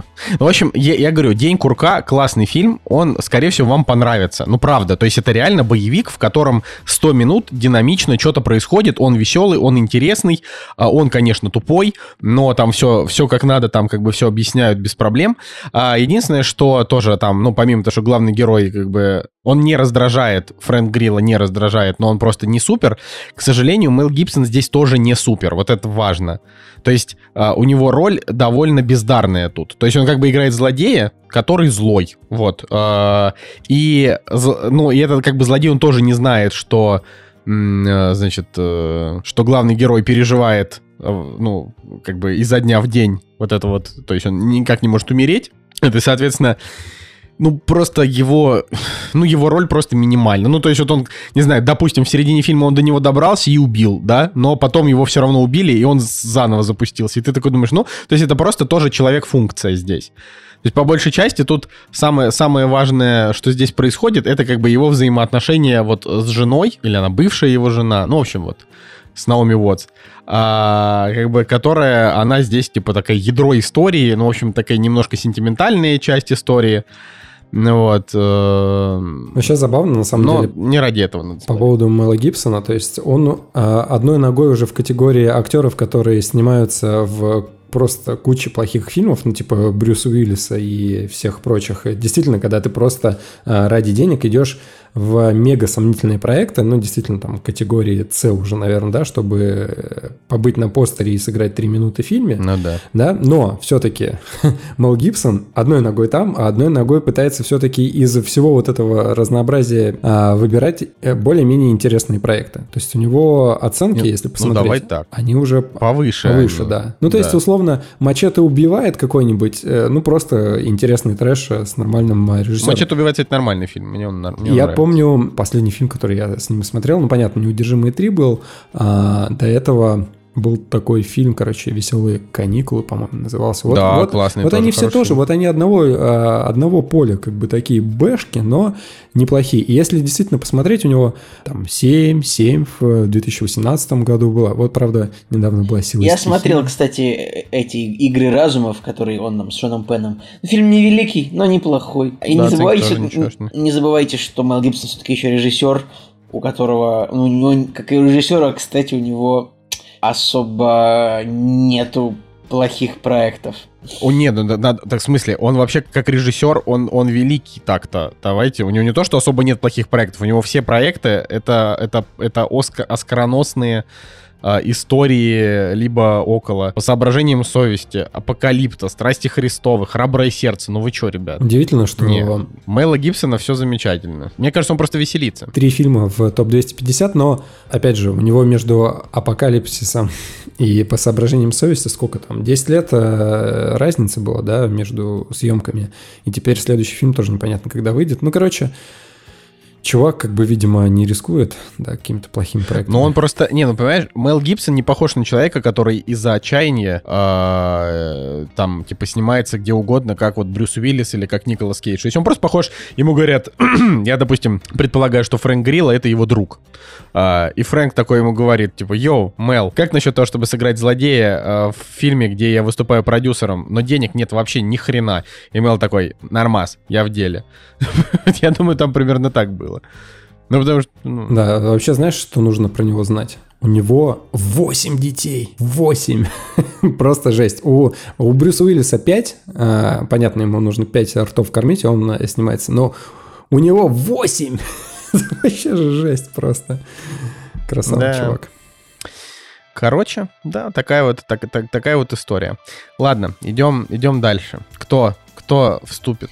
А, ну что, друзья, вышел второй сезон сериала, мультсериала, антологии «Любовь, смерть и роботы» Love, Death, Robots на Netflix. А, и, ну, на самом деле, надо сказать честно, что все очень разочарованы. Напомню вам, что это за проект. Как бы вот первый сезон внезапно вышел, в 2019 году было 18 серий. Были средние, были хорошие, были крутые. То есть он долго шел, ну, 18 серий, там, наверное, больше, ну, часа, 3 часа он шел, больше, может быть. Короче, он хайпанул, Всем очень понравилось. Вот буквально на прошлой неделе вышел второй сезон, и народ немножко в недоумении. И я в недоумении. Как бы вышло 8 серий по 10 минут примерно. Ну, там одна серия 5 минут, одна серия 15. Да? И я, как бы тоже вы что-нибудь скажете, я готов вообще, я вообще, я в недоумении от того, зачем нужно было это сейчас выпускать и почему. Потому что мало того, что этих 8 серий мало, это там 100 минут, а во-вторых, они, ну, ну ни о чем. Просто 8, ну, средних эпизодов, там есть парочка неплохих. Сейчас как бы вот я расскажу, что я думаю о каждом в двух словах. Например, Я думаю, что мы можем просто все вместе, как а, все, каждый ну, и обсудить. Давайте просто ну, давайте, все так и начинаем. сделаем. Первый эпизод. Ну подожди, ну Automated- куда, куда ты торопишься? А подожди, ну куда ты торопишься? Просто Зачем хочется, торопишься? хочется срочно раскритиковать А каждый ты, эпизод. а ты не торопись, ты не торопись. Вот я, я, например, считаю, я, например, считаю, что я не могу охарактеризовать второй сезон как плохой. Я могу охарактеризовать второй сезон просто как средний. То есть, э, типа, первый сезон, он был такой, что там была парочка гениальных серий, э, много хороших и парочка проходных. Вот. А, а здесь есть, на мой личный взгляд, одна хорошая, а, значит, две... две интересных задумкой и красивых графически, но таких тоже довольно банальных. А, ну и все остальные просто проходос.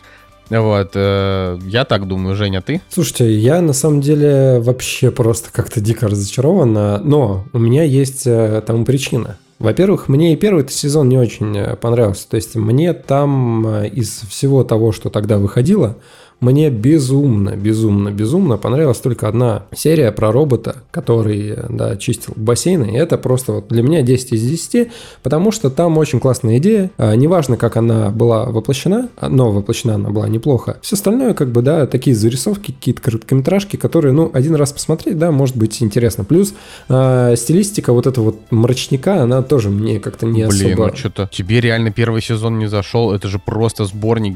Там и чувак, который делал этого Человек-паук через вселенную. Да, да, да, да, да, да. Там и... Блин, ну ты чё? Ну ты чё? Первый сезон же просто 10. из Для 10 тех, кто ценит визуал, я думаю, да. То есть, действительно, там вникать, о, здесь вообще вот так нарисовано, так нарисовано, круто. А ты у нас не ценишь визуал. Да я ценю визуал, но я в первую очередь, мне все-таки история важна. И поэтому вот э, в первом сезоне только одна история мне действительно вот запомнилась. Сколько времени уже прошло. И из э, всего этого я помню только одно, да, то, что действительно меня впечатлило. Все остальное, оно меня впечатлило визуально, да, и я уже так подзабыл немножко, да, о чем там все это было. В первом сезоне мне, знаешь, еще какая серия понравилась? Про э, сны там на дороге. То есть, короче, чувак э, на дороге там... Одна из самых, кстати, э, типа про рыб. Да-да-да, что-то про рыб. да. Ночь рыб. Кстати, эта серия самая сам- слабая сам- же. самым низким рейтингом, правда, Жека Да. знает толк в возвращениях, как ну, говорится. самая, кру- самая крутая это Зима Блю. Вот это самая, самая просто вообще мощная серия. Вообще, возможно, один из лучших Ну вот поэтому мультиков, для которые я каждого- Но она прикольная. Потом еще прикольная серия. Зима про... Блю это то, что Женя рассказал про... Да, да, да, про уборщика бассейна. Еще очень ну, нормальная серия, ну, где человек был, как там, э, как же называлась, за галактика Орла, что-то такое, вот эта серия, где человек оказался в плену этой фантазии этого паука, ну, Да, понимаете, вот, это тоже же крутая. Потом там, где вот крутая очень серия, крутая очень серия, где были какие-то битвы роботов, а потом оказалось, что на самом деле там один робот был не девушка, а просто робот, и это было кру- там такие бои подпольные, там были такие жесткие бои. А прикольно было. красноармейцы против, против Вампиров. зомби. Но в этой серии не, не было смысла, как бы. Но Да, она тупая, но она красивая. А потом прикольная была серия про, значит, какую-то робота-лисицу, которую какие-то японцы использовали Да, как да, да. секс-раба или что-то. Ну, так это вот это как раз чуваки, визуально, которые... это все визуально. То есть, не, я и не спорю. Так там и смысл. И я не Не, спорю, вот все очень это, круто. как, Жек, это как раз таки мы сейчас говорили про те, в которых какой-то смысл был. Ну, А, короче, а во втором сезоне и визуал это как-то удивляющего и не знаю, меня особо ничего уже не, может, не впечатляет, вот, а с другой стороны и по смыслу тоже как-то все, ну, слишком либо просто, либо какое-то недосказанное, не знаю, я... Ну, Не, ну вы, батенька, давайте, вы, батенька, давайте по сериям уже Давайте, да. пройдемся. Не, ну хорошо, да, просто я с точки зрения смысла, я соглашусь, что здесь, ну, то есть мне тут одна только серия впечатлила, ну, мы дойдем, а, как бы, а по, по графике, то есть вы хотите мне сказать сейчас, что Сноу в пустыне это не лучшая графическая вообще нарисованная, мне кажется, в истории вещь? Просто, Ну, то это а что прикольно, круче? Николай, А что это- круче? Это неплохо нарисовано. Это правда хорошо Нет, талантливо а что нарисовано. нарисовано круче? Ничего же. Ну, Да не важно, просто- что нарисовано круче, важно то, что это абсолютно пустая история про наемника, который скрывался где-то в пустыне, и его пришел, и он полюбил робота. Блин. Вы, вы серьезно? Это, вот я вижу, это стоит нарисовать такое 10 миллионов долларов, мне кажется, 20, если не 3, до хрена это стоит нарисовать.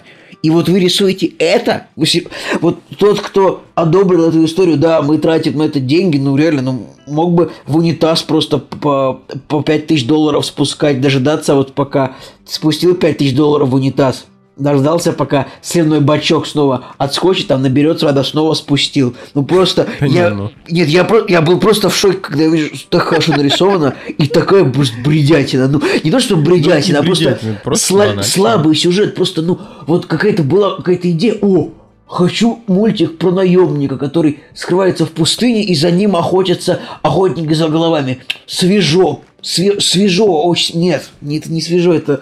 Ну, как, может быть, я просто предъявляю слишком большие требования, но Да меня не, просто, ну, ну, на кой просто- черт заставлять людей проделывать такую анимационную работу над таким слабым сценарием? У меня вот это... Ну просто- вот это, это вообще лозунг вот второго сезона. Ам, типа, для чего вы не, а, не поработали над сценарием, но почему-то запустили это. Ну хорошо, ладно, окей, Ну, давайте. да. Первая серия, очень Первая быстро серия пробежимся. называется- Первая серия это про бабку против пылесоса. Вот это полный отстой.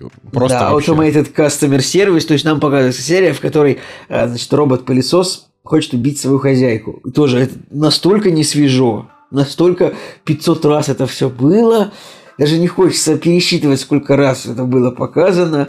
Ну и как бы финал, конечно, может быть прикольный, но в целом... Меня не. больше всего сама старуха подбешивала, то есть то, как ее изобразили. Да, ну Вот так. эти вот все деформации, не знаю, то есть оно либо должно иметь смысл, либо вот с точки зрения визуала, э, зачем делать такие адовые лица, как будто я смотрю, что... Да не, ну ладно, Жень. Ну типа, ну захотели, вот, Ну, чтобы захотели, это было не похоже на Pixar. Ну, то есть, если это будет похоже все на Pixar, я вот с точки зрения стиля, я, у меня вообще к ним нет претензий. То есть, захотели, могли ей хоть хрен вместо головы нарисовать, просто Ну, тут я вопрос в том, что... К стилю претензий нет. То, что тут, тут же проблема... То есть смотри, я соглашусь э, с тем, что у каждого своя эстетика, и тебе может это показаться мерзким, это твое право. Но главное же здесь проблема не в этом, а в том, что это просто история говно, но она просто никакая. То есть, ну, типа, вот ты смотришь и такой думаешь, на что вот 12 минут идет? На что 12 минут потрачено? Ни на что. Дальше идет следующая серия. Лед. А, следующая серия «Лед» — это серия про казахов. Значит, Подожди, это от серия- создателей Зима Блю. Вот, вот той самой серии, вот этой Да. вот серии, от которой у всех мурашечки, вот эти вот, Вот. знаете... И это, э, в- в этой серии, это серия о том, как э, Нурлан Сабуров и Азамат Мусагалиев, значит, бегут по льду э, просто 5 минут, да? Ну, Ну, это ладно, реально, я бы ну, реально, сказал, они- Вот она, ну, реально казахи, мне я без претензий. Э, Она правда Визуально она еще похожа, как будто бы э, одновременно похожа на казахов и участников группы Гориллас. Вот, может быть, есть такая ассоциация. Но тоже она, в ней как бы есть немножко смысла, как будто бы, но история тоже короткая и не особо-то нужная. Может быть, я не знаю, может быть, 10 минут мало. Может быть, ну тут хоть видно, что не потратили столько денег, вот как в, в серии про Snow in the Desert. Тут Я даже просто скажу, что она больше... Короче, эта серия, она наиболее анимационная для меня, чем все остальные.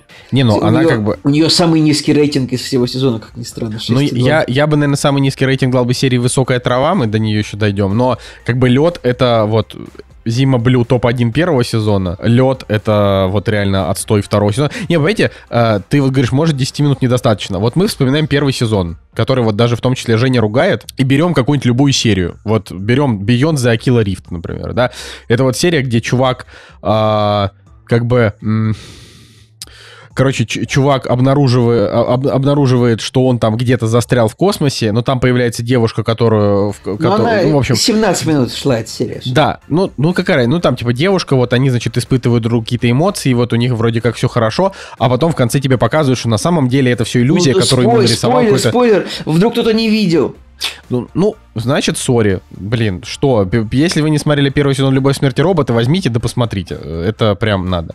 Вот. А, то есть это прям, прям круто. И ты такой сидишь в конце немножко опустошенный. А вот потрясающая вообще моя любимая серия, а, это, значит, э, серия, которая называется «Костюмы» про реднеков, которые борются Народ, против, э, против пришельцев. Против на, пришельцев. На да, больших это же, она, мехах там охренительные диалоги, классные персонажи, э, клево рассказанная короткая, но емкая история, там тоже там за 15 минут. И ты думаешь, блин, ну вот как же круто. Вот во Даже втором сезоне ноль таких просто. серий. Вот просто Я говорю ноль. Да. То есть здесь э, ну, второй вот. сезон просто даже по описаниям серии проигрывает. Да, да, да, да, вот реально. Вот я, я к чему-то это все рассказывал, просто чтобы закончить уже этот монолог. К тому, что, а вот описание серии «Лед». Значит, есть два брата, какой-то мир, э, они же переехали с семьей на север, и вот э, как бы все люди вокруг, они э, немножко киборги, то есть в них там вживляют какие-то штуки, а вот как бы главный герой, это старший брат значит, в семье, он ничего себе не вживляет. И вот ночью он говорит, можно я пойду с тобой смотреть китов? Он такой, его брат такой говорит сначала нет, потом такой, ну ладно, пошли. И вот они пошли, посмотрели на китов, э, и, значит, но что-то пошло не так, и они от них убегали. Убежали, конец серии. Все, вот это все, как бы, просто ничего, то есть они как бы, они, они, да, есть лор какой-то, есть вот какой-то мир, в котором люди вживляют себе там кибернетические истории, это делает практически каждый, и что человек, который этого не делает, он считается странным. Хорошо, вот есть мир, да. В этом же мире есть какие-то киты, которые какие-то огромные совершенно, э, какие-то вот волшебные светящиеся киты, допустим. Но, но, но больше никакого, этого мяса никакого нет, только скелет. И вот все серии здесь такие. Кроме серии, вот, которая мне понравилась, это последняя про, про труп. Вот, меня она прям зашла. Блин, значит, вот. третья серия, я, честно говоря, не знаю, как это перевести, этот Pop Squad. Э, я не сделал никакого research а по этому поводу. Но, в общем, у третьей серии у нее, э, ну, я на IMDb смотрел, смотрю, у нее самый большой рейтинг в, в сезоне. Это, значит, серия о том, как нам показывается, значит, э, такой отряд зачистки, который э, убивает детей в будущем, потому что в будущем дети запрещены, э, чтобы вот нынешние люди могли жить, типа, бесконечно. И как бы серия, в принципе, прикольная, она со смыслом, но она, это как бы просто фильм «Эквилибриум» э, за 10 минут и немножко с измененной завязкой, потому что здесь тоже вот просто момент эквилибриуме, когда герой перестает принимать таблетку, он смотрит в окно, и там такое солнце, и он такой плачет от эмоций. И, и, и он убивает, значит, своего служивца, который все еще занимается этим делом. Тут точно такой же момент, значит, в серии персонаж в моменте такой, ой, нет, я не буду убивать детей, убивает своего служивца, и тоже в черном костюме. Ну, ребята, мы тоже смотрели «Эквилибриум», и «Дитя человеческое» мы тоже смотрели, и вот все эти фильмы, из которых тоже Поваров это, хотя, ну, прикольно, как бы, но вот это реально неплохой сюжет, который мог бы быть, я даже не знаю, может быть, даже фильмом, Конечно, это было бы еще больше похоже на эквилибриум, но тогда, может быть, это не вызывало бы у меня столько злости, что это было всего 10 минут. Главного персонажа мог бы в фильме Лям Нисон сыграть. Да, мне кажется, ну, Петр, бы... мне кажется, Петр Федоров. Да, если бы это была Россия, это был бы точно Петр Федоров. Но мне кажется, что звездная команда это, это как бы нормальная история, если бы не было просто 150 таких же историй типа фильма «Время», э, ну, то есть... Э, Потрошители, репоменты. Эквилибриума, да, да, все, да, вот, все на свете. То есть, то есть просто, ну, окей. То есть он, он, он закончился, я такой подумал, ну, окей. То есть вот реально у меня просто, у меня ничего, мне понравился, э, опять же, он визуально, мне очень понравился момент, когда э, главный герой разговаривает с женщиной и ее дочкой, очень милая там такая дочка, такая игрунька. Ну, в общем, то есть ты такой смотришь, такой, да, тебе немножко там тепло на душе, но вот он заканчивается, и такой думаешь, ну, блин, нет, ноль, ничего. Вот. Дальше, значит, эпизод «Снова в пустыне», мы его уже обсудили. Это ну, как бы визуально просто, наверное, реально визуальное мясо вообще. А, но как бы его смотреть стоит просто ради того, чтобы понять, насколько далеко могли зайти вот технологии. Но давайте сделаем скидку на то, что это делали французы, а французы, в принципе, со сценариями э, ну, не очень хорошо. Ну, ну да, есть... со времен со времен Фантомаса ничего достойного Фантомаса, да, Фантомаса, жандарма. жандармов, э, что там, этого фильма с Бимондо и как бы... Валериан и Тысячи планет, город Тысячи планет. Так вот, блин, тоже этот Snow in the Desert, как бы поворовано тоже, что это Риддик, Хан Соло, вот это. Да, но, блин, очень красиво. То есть вообще, э, в плане, я говорю, у меня просто не было, а, почему у вас в целом такой какой-то негатив, а у меня в целом нейтрально, потому что я получал удовольствие от визуала, но когда серия заканчивалась, я, ну, типа, э, мне было как бы недостаточно и не клево там по сценарию. Но в остальном я смотрел, думаю, ну, норм. У меня, знаешь, какое еще впечатление? То есть я смотрю условно вот эту серию Snow in the Desert. И просто для меня как бы это воспринимается как какой-то синематик из игры. То есть сейчас э, она закончится, и мне как бы дадут пушку, да, и я побегу в этих локациях э, что-то расстреливать и так далее. Ну, то есть э, даже удивляться особо я не могу происходящему, потому что, условно, там ты скачиваешь какую-нибудь игру, да, и в игре такие синематики просто да, они там по а видишь, чуть поменьше. Смотри, я сейчас, я сейчас вот, э, ну, немножко с точки зрения человека, который в игры все-таки играет, да, скажу. А, вот вс- все эти студии, кроме, наверное, Passion Animation, которые сделали лед и вот Зиму Блю, да, все эти студии, это студии, которые создают синематики для игр. Ну, Но не для игр, а для трейлеров. То есть в играх нет такой графики сейчас. То есть даже в самой такой мясной э, по графике игре, в каком-нибудь Last of Us 2, Horizon Zero Dawn, какой-нибудь Death Stranding, там графика хуже, потому что для того, чтобы делать такую графику на целую игру, вот как делали в каком-нибудь Snow in the Desert, э, железа э, современных консолей и стандартных ПК просто еще пока не хватит. Ну вот. Но да, для понимания вот всякие вот открываешь сайт, например, uh, Unit э, Image, это чуваки, которые сделали снова в пустыне, uh, и заходишь, да, у них там, у них там на, на, на сайте вот трейлеры игр, и смотришь по подряд там Far Cry 6, если вы видели этот трейлер, где Джан Карло Эспозита там сигару втягивает, вот это вот красивое, это вот эта студия, да, там, я не знаю, в Death Stranding тоже uh, всякие вот именно моменты, которые которые не делали этот... Э... Ну, короче, просто студия выпендрилась вот как мы умеем. Понятно. Просто для портфолио такие, сейчас нарисуем красиво, а что нарисуем, вообще плевать. Да, да но, но я просто говорю, там, God of War, если вы реально хотите э, как бы посмотреть, насколько вот красиво могут делать. То есть вот эти французы, они делают вот самые крутые, что сейчас есть. Они и для Ведьмака делали, и для какого-нибудь For Honor, и для The Division, для Кстати, кстати, Холмса. кстати, а этот самый, э, вот этот вот, э,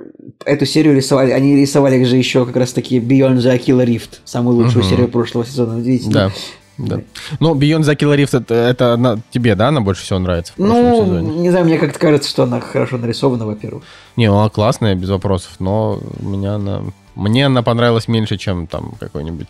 Ну, короче, вот э, если вы цените реально то, насколько красиво можно сделать, э, то то вот второй сезон вам норм. Ладно, давайте дальше, просто чтобы долго не тянуть. Э, серия «Высокая трава» э, про поезд и монстров — это вообще какой-то какой отстой. Ну, просто А вот мне она, кстати, это... мне она прикольно показалась. Да? Она случаем не от Чока, который рисовал этого Человека-паука? Нет, нет. Там, мне кажется, и рисовка прикольная, и саспенс такой нормальный. Ты такой думаешь, а, выберет зеленый из травы. Какой-то великой идеи, конечно, нет, но сеттинг такой, какой 19 век, что-то поезд. Ну, это такой не, не, немножко э, немножко не дыши. Нет, не не дыши, а как же там этот про этих тихое место. Да, немножко да, просто место. там вот эти дети, гули все де, это. Дети кукурузы, э, да нет. Так вот, ну реально там вначале, причем такой момент, он там едет в поезде, там так ламповый свет там прям, прям хочется вот в этот поезд. Сначала, как это хорошо нарисовано. Ну, конечно, не шедевр, но не эта шедевр, серия да, меня не... Нормальная Эта серия меня не, не выбесила хотя бы. Да, блин, у меня... Ну, то есть я такой думаю, э, а, ладно, по всему дому серия про детей Санта-Клауса. Кстати, это непло... у серии неплохая идея, но вот она очень тоже длится 5 минут. Эта серия, по длится всего 5 минут, да. И ну вот в ней есть как бы идея, да, и, наверное, она ну, неплохая серия, мне кажется. Ну вот я, я не знаю. Я, короче, вот э, так как говорю, для меня сре... этот просто вот весь сезон там на 7, просто вот на семерочку. Для меня как бы практически все вот эти серии, они все примерно одинаковые. Ну, типа серия про детей, то есть они ждали Санта-Клауса, но пришел очень страшный монстр, а, как бы, ну, ну что-то в этом есть, но в то же время и ничего в этом и нет. То есть ты такой думаешь, ну ладно, как бы, ну, ладно, хорошо. Вот, вот это, это, это не самая плохая идея, но она не стоит а, того, чтобы ее, в общем-то, даже обсуждать. Ну, показали такую зарисовочку. Вы бы хотели, чтобы... Там единственное, что дети в конце хорошо отреагировали. Вы бы хотели, чтобы вам подарки таким образом дарили? Ой, нет, нет. Мне, мне знаешь, было бы, было бы прикольно, если бы в конце э, был бы кадр э, типа их дома и, и криков в соседних домах. Вот это like, было бы где плохие дети, да. Да, да, да, но там такого не было. А, окей, потом, значит, серия «Бункер», где играет, единственная серия, где играет известный актер Майкл Б. Джордан. Блин, а Фейм... где ты читаешь название этих серий, не понимаю? А, на, на Википедии? Да, блин, там есть, ну ладно. А я на Что бун- бун- бункер, типа, так себе название, оно должно называться, типа, убежищем, мне кажется. Ну, лайфхач она называется. Ну да. А, короче, эта серия просто полный отстой, на мой взгляд. ну вот, например, Настя, она понравилась больше всех. Она такая говорит, вот, это хорошая серия, да? Поэтому, видите, у каждого какое-то свое э, понятие. Тут про то, что э, чувак, э, значит, во время там звездного боя его подбили, он приземлился там на планету э, и добежал до какого-то их же бункера, но там э, сломался робот, и как бы он лежит раненый, а робот ходит э, э, как бы плохо этот плохо настроенный, в общем, со сбитыми настройками, и типа хочет его убить. Поэтому ему нужно придумать буквально там за очень там короткий промежуток времени, ему нужно придумать, как выбраться, потому что там, не знаю, кислорода мало, а, и он там... А, ну, эта серия довольно, довольно напряженная, там крутой момент, там, где робот ломает пальцы герою. Но, ну так тоже ни, ни о чем, как всегда. Вот, вот тоже в духе да. этого сезона. Все тоже, кстати, Blur Studio. Тут большую часть как раз делала Blur Studio. То есть вот э, про детектива убийцу детей, про вот этот бункер и вот последняя серия про великана. Это вот делала студия Blur. Да. Получается, что большую часть э, они взяли на себя. Вот остальные там уже по, ну, какие-то по одному. Женя. Слушай, ну в этой серии момент со сломанными пальцами реально самый крутой. Такой немножко саспенс, и ты понимаешь, вот, вот этот реализм, который заложен в серии, он в этот момент э, лучше всего отыгрывается. Слушайте, так там все-таки анимация это все-таки или не анимация? Потому что там местами у Б. Джордана было, ну он прям ты реально знаешь, было мне в первый, в первом кадре мне тоже показалось, я такой, так, а тут я уже не уверен, анимация. Ты знаешь, я, я, вы знаете, я думаю, что это все анимация, но может быть... Не, наверное, один... Нет, все-таки все анимация. Мне кажется, блин, тяжело было бы реально притаскивать Майкла Б. Джордана, чтобы он что-то снимался еще. Не знаю, ну, используют ли они motion capture в этих, в этих своих фильмах, но я думаю, все анимация. Мне кажется, да, мне тоже кажется, что это все анимировано. В темных...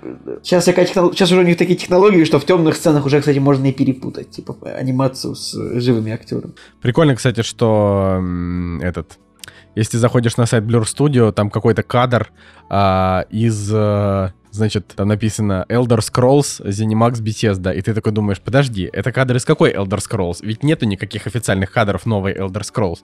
Вот, так что, хотя, возможно, это Elder Scrolls Online, а я просто не шарю. Но, да, Blur Studio классные. Вот, кстати, они, они же, кстати, делали а, серию про этого про чуваков, которые дреднеки против инопланетян. Вот, ладно. В общем, послед... последняя серия здесь это «Утонувший великан». Вот эта серия мне понравилась больше всех, потому что э, она такая прям о жизни. то есть там история про то, что на, на берег выкинуло труп великана, и мы как бы не знаем, это типа он нормального размера, а мир людей, показанный здесь, это мир маленьких людей, или это мир наш обычный мир, вот, а выкинула реально великана.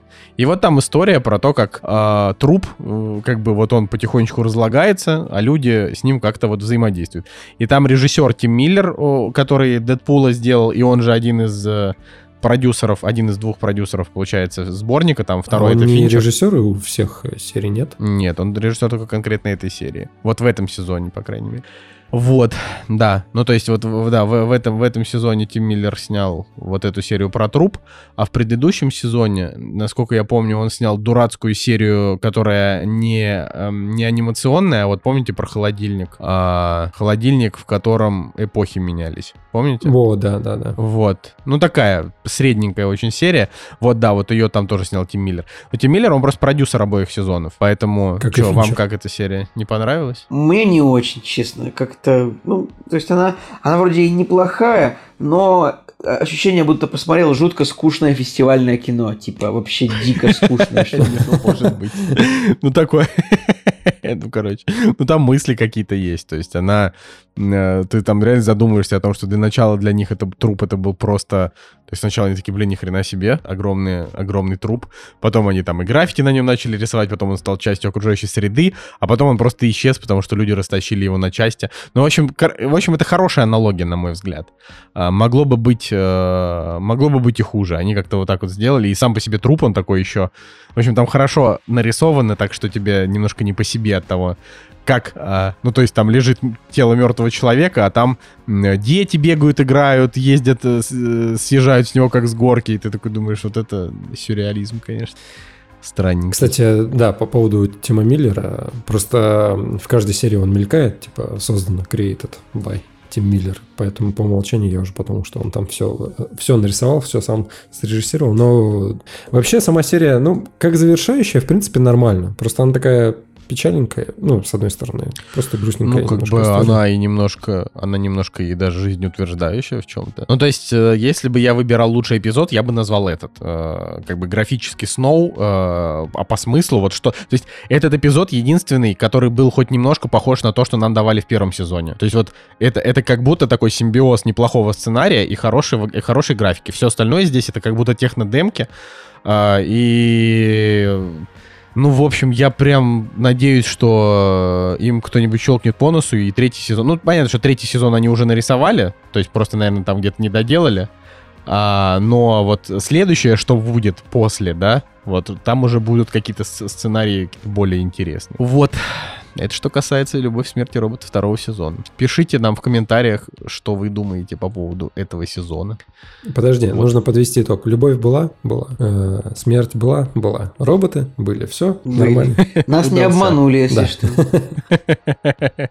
Да, ну слушай, да, на Netflix э, типа давненько не выходило что-то, что посмотрели все. Ну, то, то есть это была Ну, история, что я... ну, Блин, Николай, мне тоже кажется, что не то, что прям все посмотрели. А, или ты про нас говоришь? посмотрели. Нет. Ты про нас или про всех? это- Вот прям все. Ну, у меня, у меня очень много людей посмотрело первый сезон, и второй, когда вышел, все такие, о, нифига, второй сезон «Любовь, смерти роботы». Ну, то есть это, это не просто там какой-нибудь очередной сериал, который вышел на Netflix, а это вот то вышло на Netflix, что люди ждали. То есть э, не, не «Кровь и кость», или как там она, «Тень и кость», э, или там очередной сериал про Винкс. То есть у него там будет своя какая-то аудитория, но «Любовь, смерти роботы», он как-то смог больше людей э, вокруг себя собрать, по крайней мере, первый сезон. Так что посмотрим. Ладно, а, Жень, давай про свой страшный опыт. Почему страшный? На самом деле нормальный опыт. Э, Смотри, вообще предыстория какая. Во-первых, на Кубу лететь 11 часов. Мы из Москвы летели. И я подумал, окей, Блин, ни хрена себе, я только сейчас понял. нужно накачать просто кучу фильмов. И вообще Надя меня попросила, говорит, скачай какие-нибудь приключения. И значит, передо мной встал выбор. Что же скачивать э, в путешествие, когда тебе 11 часов лететь и нужно смотреть просто овер дофига? И самое забавное, что приключения я как таковые не скачал. То есть я по большей части скачал кучу боевиков. Мы посмотрели «Последний киногерой», мы посмотрели «Последний бойскаут». Но на самом деле в полете, если быть честным, то мы не смотрели ничего. То есть э, я дочитал Гарри Поттера, там очередную книгу и вырубился. И все, в принципе, никаких фильмов э, не... Так, кстати, чаще всего и бывает в, сам- в самолетах. Не знаю, как... Я такой тоже думаю, блин, вот сейчас буду фильмы смотреть. Ну, не, не, ладно, если лететь 10 часов, то я обычно один фильм посмотрю точно, а потом меня вырубает. Там просто была нормальная медиасистема, и, в принципе, можно было посмотреть э, фильмы, которые там э, загружены, и что-то... И ноутбук было лень доставать с жестким диском, ну, там в итоге просто посмотрели эти странные дети мисс Пилигрим, или как он там назывался, Тима Бертона. Нормальный. Да, в очередной раз просто на английском мы там посмотрели. Ледниковый период просто пересмотрели. Ну, знаешь, это из разряда, чтобы себя не нагружать, э, что-то такое лайтовое посмотреть. Ну да ладно, в общем, э, накачал фильмов, и так как мы летели из Москвы, мы сделали еще небольшой э, стоп. Ну, то есть мы и из Москвы вылетали, и в Москву прилетали. И в итоге на Кубе тоже посмотрели всего два, два или три фильма, по-моему. Мы посмотрели Митчеллов, мы посмотрели аферу Томаса Крауна 99 года и посмотрели последний бойскаут. Из э, того многообразия мы больше ничего не посмотрели. Но когда приехали в Москву, там, значит, скачали «Быть Джоном Малковичем», потом мы посмотрели «Магнолию». Но э, расскажу про «Быть Джоном Малковичем». Фильм 99 года, и он, э, что «Магнолия», что «Быть Джоном Малковичем», они просто входят э, в список фильмов 99 -го года как фильмы, которые изменили вообще или привнесли что-то необычное в мир кинематографа на стыке веков. Вот. И я на самом деле никогда не смотрел этот фильм «Быть Джоном Малковичем», хотя он на слуху. Николай, ты смотрел? «Быть Джоном Я Малковичем»? смотрел его. Я смотрел его, наверное, в каком-то таком возрасте, типа 18-19 лет. Мне он показался супер кринжовым, особенно там это, особенно это love story, которая, в общем, ну, как бы когда один там любит другого, а другой любит Джона Малковича. И Там же есть такое, правильно, Да, Жень? да, да, да, там есть, э, Вот так, супер кринж. любовный А, треугольник. Это же фильм, да, Чарли Кауфмана, правильно?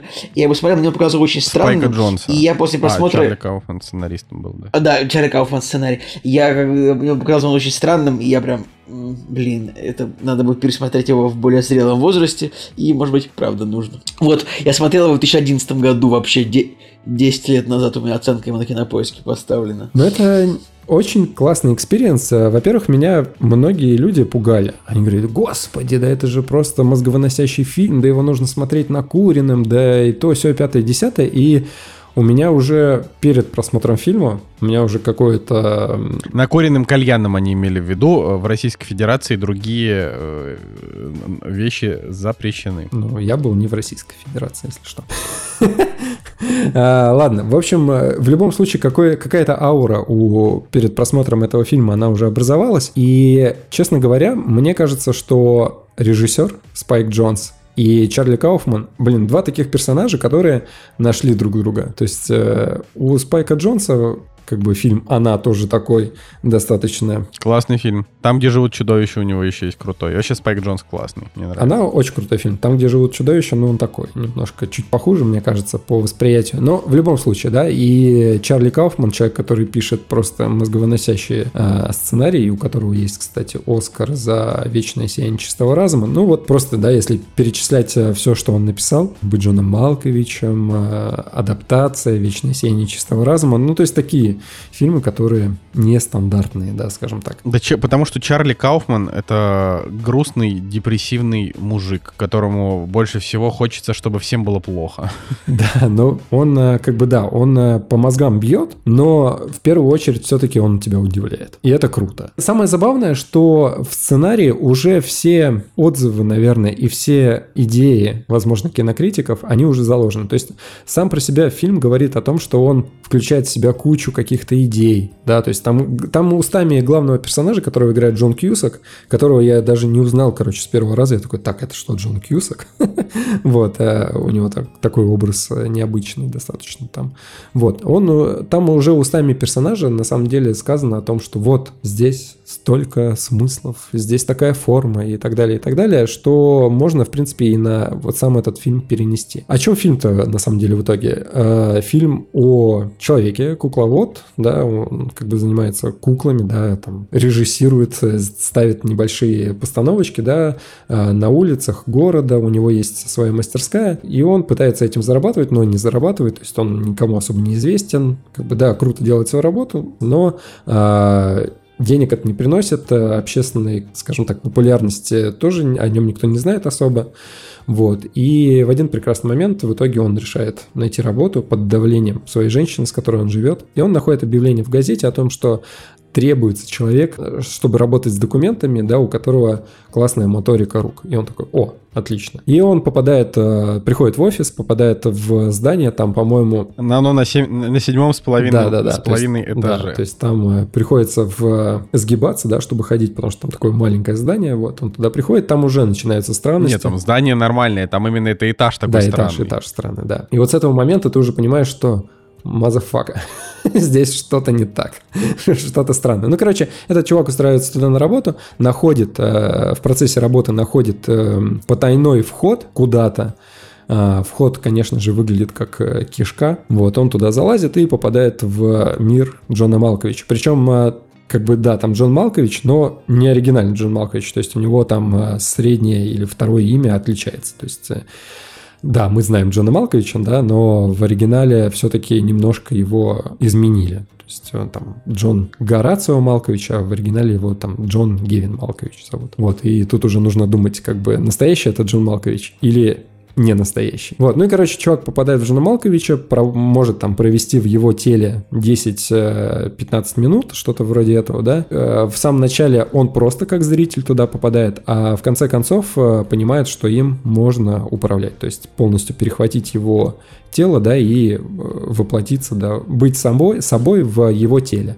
Вот, э, находит людей, которые ну, то есть он пытается построить на этом бизнес, а, то есть приглашает людей побыть э, в теле Джона Малковича. Ну и в конечном счете там э, завязывается такой любовный треугольник. Чтобы не спойлерить особо, да, просто некоторые женщины хотят любви между собой, да, в теле Джона Малковича и там и так далее, и так далее. В общем, достаточно так, сложно. так странно мне показалось, когда я смотрел, я думал, что это такое. Блин, ребята, вы видели, что, извините, маленький офф вы видели, что происходит с карьерой Джона Кьюса как актера? Типа, вы нажмите на его актера, и у него последние там типа 10 фильмов с рейтингом 4,5. Это просто жесть. С 2012 года. Просто карьера просто катится в Да, тартарары. да, а ведь когда-то это был просто реально актер. Я, я бы не сказал, что он 90-х великий, был- мне никогда ну- не нравился Джон Кьюсак, но он типа Он, он был просто- добротный актер, который Он был- мог сыграть неплохую роль в Как неплохом Тим фильме. Робинс. Ну, блин, Тим Робинс не играл в боевиках никогда, мне кажется. Как не играл. Ну, ладно, да играл он в боевиках сто пудов. Ну, вообще, на самом деле, с точки зрения актерства, Джон Кьюсак в этом фильме вообще потрясный. Просто,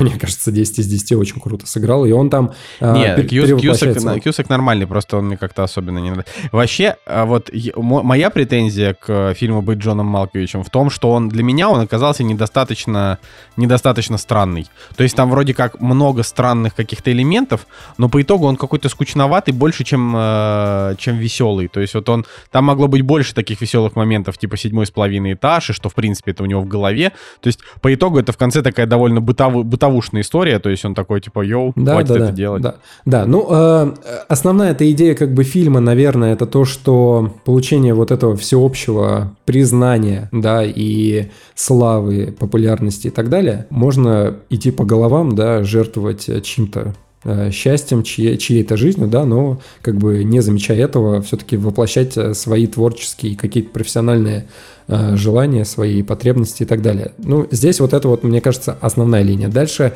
любовный идет, здесь тоже как бы, да, короче, плевать на людей, которые э, каким-то образом встают у тебя на пути или с помощью которых ты получаешь э, свой профит, да, свои какие-то вот э, ништяки, свои, свое наслаждение и так далее. А то, что люди страдают, это уходит на второй план. И здесь вот это вот основная как бы черта. И это выражается в творчестве здесь, это выражается в любви, это выражается еще в каких-то вот а, а, других, наверное, бытовых каких-то или еще каких-то вещах. И здесь для меня вот это основная тема. То, что фильм заканчивается, довольно...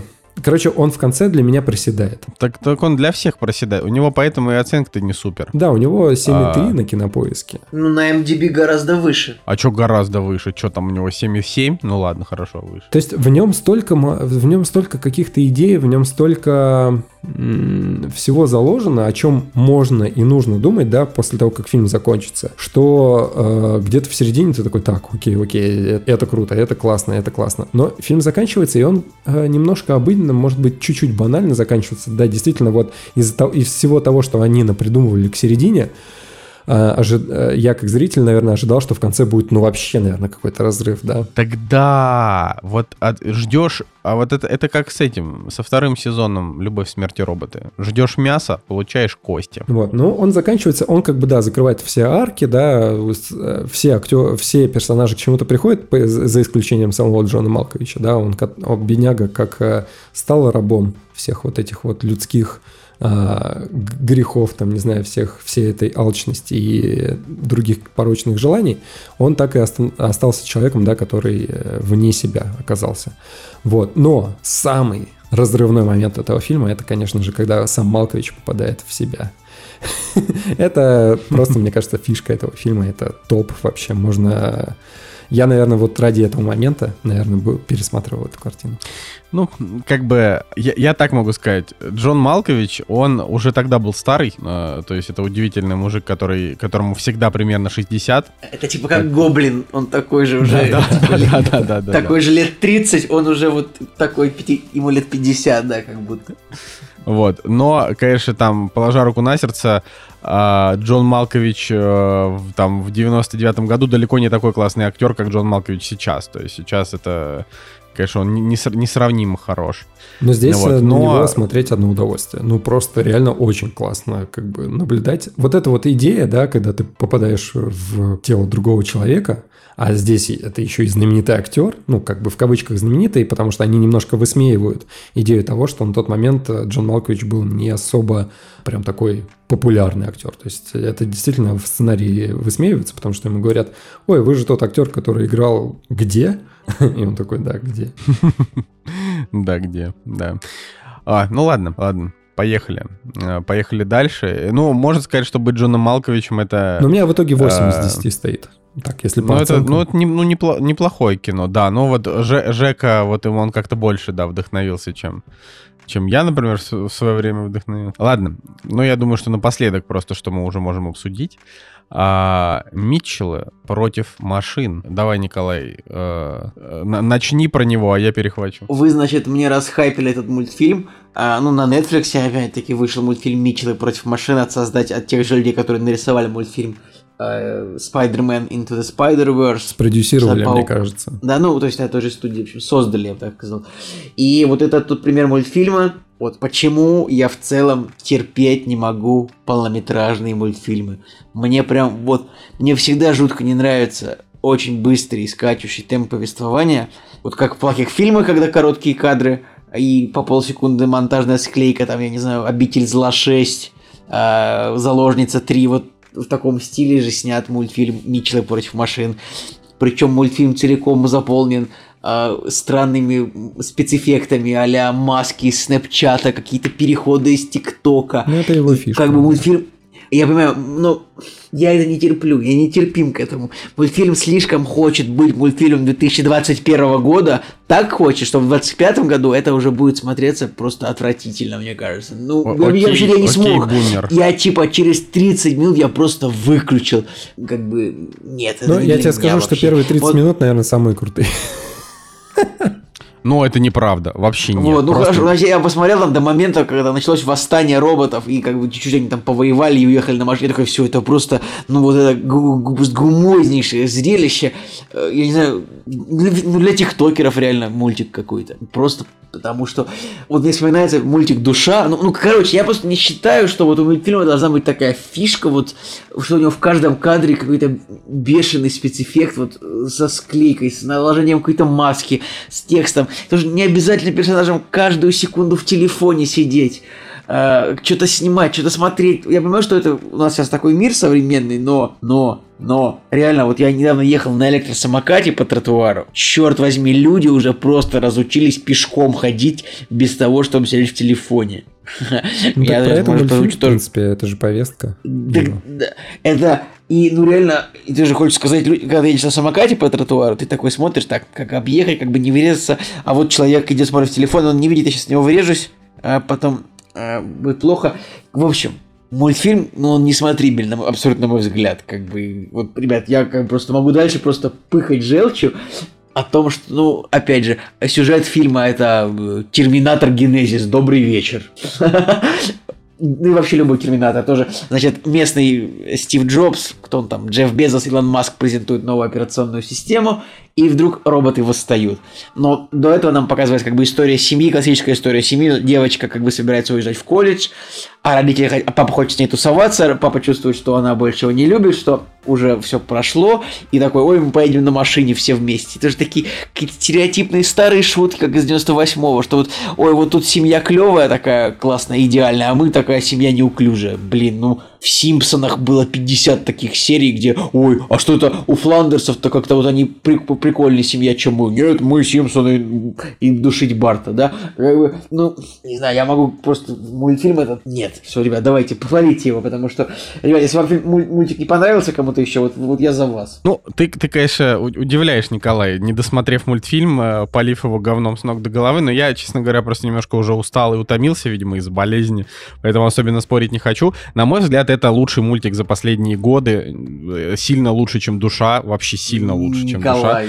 Вот, прям вот не в сравнении, потому что душа это просто, э, во-первых, душа это ворованный сюжет, во-вторых, а, там ничего, э, ничего нет, кроме пиксаровских самоповторов. А здесь, во-первых, удивительный анимационный стиль, вот этот вот 3D плюс рисовка, а вот это вот вся дичь, о которой говорит Николай, что там каждую секунду фильтры из ТикТока, ну, во-первых, это не так, там все не так выглядит, а просто это как бы сериал, который, о, в смысле сериал, это мультик, который идет 2 часа, в котором примерно 30-40 минут экспозиция, где э, вводят персонажей, поэтому там постоянно всякие какие-то стикеры, э, что-то вот это все. А дальше э, он работает, ну, во-первых, с меньшим количеством вот такой вот, такой вот э, безумный именно вот эти вот безумных эффектов, во-вторых, ну это просто как бы, блин, ну я просто, я могу опровергнуть, ну в смысле, опровергнуть твое мнение своим мнением, просто практически по любому пункту. Ты говоришь, банальная избитая история. Нет, это не банальная история, а классическая история отцов и детей, но в 21 году э, соотнош... уже с, э, как бы, где девчачьи персонажи это не просто скучные, типа, где мужики все решают, а бабы сидят на заднем углу, э, как это обычно бывало во всех мультиках и фильмах, а где тут действительно, ну, типа, в таких, а тут действительно главный герой э, это по факту там старшая сестра и мама там тоже очень клевая, но при этом тут отношения отца и дочери, тут очень классное выстраивание. Я в конце прям в слезах сидел сидел, когда вот они там, э, вот последние там кадры, когда были, я думаю, блин, круто.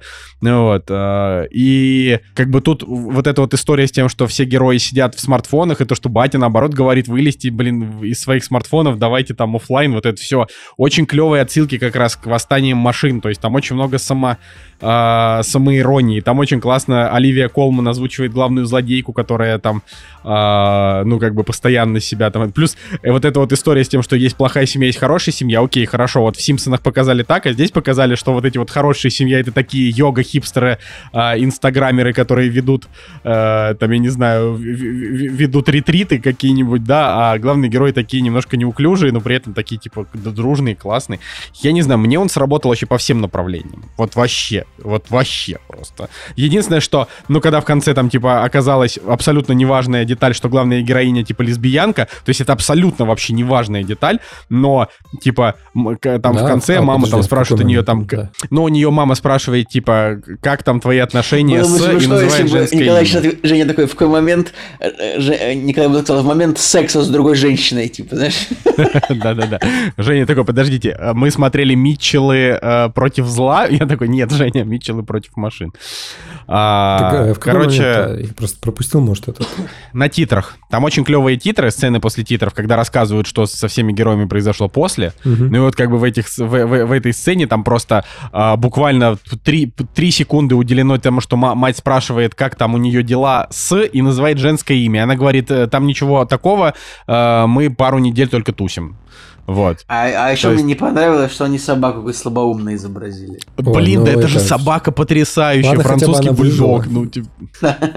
Короче, я не знаю, для меня, для меня вот эта история, я, короче, не знаю, что-то, Николай. Похоже, вот я сейчас, это абсолютно без какого-то э, там в твою сторону выпада, но ты просто, похоже, реально постарел для такого. Ну, то есть вот... Да, как... Николай, я, я, я всегда, ну, я, ты же знаешь, я вообще редко смотрел Не, ну, в смысле, вот ты смотришь мультики-то какие-то, да, и вот ты посмотрел «Душа», он там тебе отозвался. Уже не он отозвался настолько, что Женя ему там дал лучший фильм года, а «Душа» — это такой чисто э, стариковский мульт, то есть это такой скучный Пиксар про жизнь и смерть, э, без, без, э, безидейный, то есть он не такой крутой, как «Тайна Коко», он не такой изобретательный, ну, а как же... «Головоломка», не, но ну, он немножко конечно это, же, немножко то. Конечно же, я повзрослел, но я не могу сказать, что я постарел, просто я этот мультик мне бы точно так же не понравился и в 18, я тебе честно но скажу. Но это не, потому... не так. Ну, это неправда. Ты, да, бы, ты бы с него угорел. Да это нет. такой же он, он веселый. В нем может быть... Любая вот такая вот хрень, а. которая такая кричит, ой, я модная, я самая модная, я да типа она не вообще... кричит об этом. Орет, она просто вообще... она орет, да я нет, оглох. Да нет, я оглох. Просто от того, говорю... как, насколько модно эта вещь трендовая хочет казаться. Я такой, нет, вот до свидания. Вообще не согласен. Я, я не согласен просто потому, что сейчас выходит такое маленькое количество крупнобюджетных мультиков, то есть их практически не выходит. Ну, то есть их делает Богу. только Pixar и, и все. Кто еще? DreamWorks уже ни хрена толком не выпускает. Раз там в три года выходят какие-нибудь новые Просто драконы. По- потому и... что люди немножко устали от э, мультиков да. а говорящие животные разговаривают да. и делают вид, что Все. они люди. Типа. Да, так ты прав. Так вот, поэтому нужно короче, вот в моем понимании создатели подумали, давайте сделаем что-то оригинальное, но такую более-менее классическую историю. То есть я это увидел только так. Это э, он как бы звезд с неба не хватает абсолютно. То есть это не история игрушек 3 какая-нибудь, да, там, э, там не та же головоломка, не тайна Коко, э, не как приручить дракона. То есть это просто такая обычная, обычная история. Ну, как бы, но с роботами. А, она, кстати, немножко отзывается после просмотра «Любовь, смерти роботы». То есть это как, это как хорошая серия. Любовь, смерти роботы. Вот, но мне прям, мне просто понравились все герои, мне понравилась их озвучка, мне очень понравился Дэ- Дэнни Макбрайт. А, вообще персонаж Бати, он такой трогательный очень. Ну, потому что, я не знаю, короче, вот, вот есть вещи, которые кого-то трогают по-разному. Меня отношения внутри семьи меня очень трогают.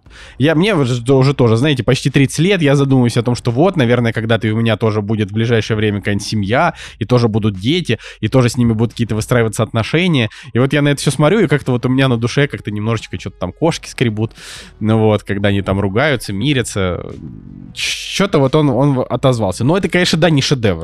Ну, то есть он такой, одноразовый. Второй раз я, наверное, смотреть его не буду. Короче, для меня на самом деле достаточно средний мультфильм. Мне э, очень приятно, во-первых, то, что у него отличается рисовка от всего того, что в последнее время выходит, э, потому что для меня, ну вот в моем восприятии, если 3D-шные мультфильмы, они могут быть либо м, такие, как у Пиксара, а, приятные, но уже просто до идеала доведенные, да, и после этого хочется действительно какой-то рисовки, которая была бы более мультяшная, да, это 3D, но она воспринимается, она не такая идеальная, то есть там э, задние, задние планы прорисованы достаточно просто, и все, с другой стороны, все такое яркое. Короче, вот с точки зрения визуала мне вот такая подача очень нравится. Но если сравнивать эм, два подхода, два стиля, точнее, если сравнивать то, что было на Netflix уже до этого, то мне про Санта-Клауса мультфильм на самом деле больше понравился, чем этот. С другой стороны, Митчеллы они яркие, они веселые. а, Там есть очень крутые юморные сцены. Буквально, наверное, раза три за весь мультфильм я действительно в голос прям смеялся. В момент того, как батя пытался на Ютубе зарегистрироваться а, с двух роботов, которые вдруг перепрограммировались и стали на сторону а, людей. И еще там, наверное, с песиком были какие-то моменты, да, которые меня улыбнули. В остальном мне мультфильм понравился, то есть я ему семерку поставил. Но я все-таки вот э, спустя время я понимаю, что меня в нем подбешивала злодейская часть. То есть вот эта вот презентация нового, нового злодея и сам злодей мне не очень понравились. То есть вот это вот все как-то так, так было проходником сделано, что мне уже хотелось так, давайте вот э, пропустим эту часть поскорее и перейдем к битве главных героев со злодеем, потому что я, я понимал, да, вот на моменте того, когда злодей появлялся, я понимал, что да, сейчас вот эта вот скучная часть пройдет, а когда они вс- встретятся, будет уже повеселее. Так и произошло. Начало клевое, середина чуть-чуть для меня там немножко подпровисла э, на моменте вот этой презентации всех э, вот этих вот айфонов там новых и так далее. А концовка, она бодрая, но, наверное, не такая крутая, наверное, как я бы ожидал. Короче, по итогу, вот мне по рисовке, по персонажам, да, все понравилось. Э, Ребенок, правда, мальчик, э, он, конечно, веселый, но он настолько странный был из этой всей тусовки, что меня ребенок, наверное, больше всего э, я кринж от него славлял. Вот, а во всем остальном, да, в принципе, неплохо. И плюс еще вот эта вот гиковская тематика по поводу того, что э, фильмы, любовь к э, видеосъемке, то есть оно, ну оно да, мне немножко... блин, типа поиск своих людей, это же тоже вообще Оно так немножко важно. мне близко именно- было, да. То есть я сам как будто сам на себя смотрел, как будто я вот э, хот- хотел поступить э, Ну просто, в колледж по просто, просто сейчас, ну это, это же вот на самом деле так клево, когда, ну, то есть здесь вот здесь мультик показывает о том, что вот когда ты подросток, тебе важно не пойти там перепихнуться на американской вечеринке с красными стаканами, а найти своих людей. Блин, вот это, ну это, это же самый важный совет вообще. Вот это тот совет, который я бы хотел а, как бы получить в детстве. Может быть, если бы, а, если бы не было этого совета, я бы не потратил два года своей жизни на, на гопников, я не знаю, с, с- с народной улицы, тусуясь с ними по падикам. Может быть, я бы добился бы чего-нибудь вообще в этой жизни, если бы у меня был такой совет. Ладно, ну это я утрирую, конечно, но как бы здесь... э, Но, но это правда, реально. Это, ну, то есть, Короче, это важно. мультфильм, он не ахти какой. Вот, то есть, мне кажется, в, в истории анимации он э, не останется. А, вот как что-то яркое или невероятно крутое, да, там, как история игрушек какая-нибудь, или...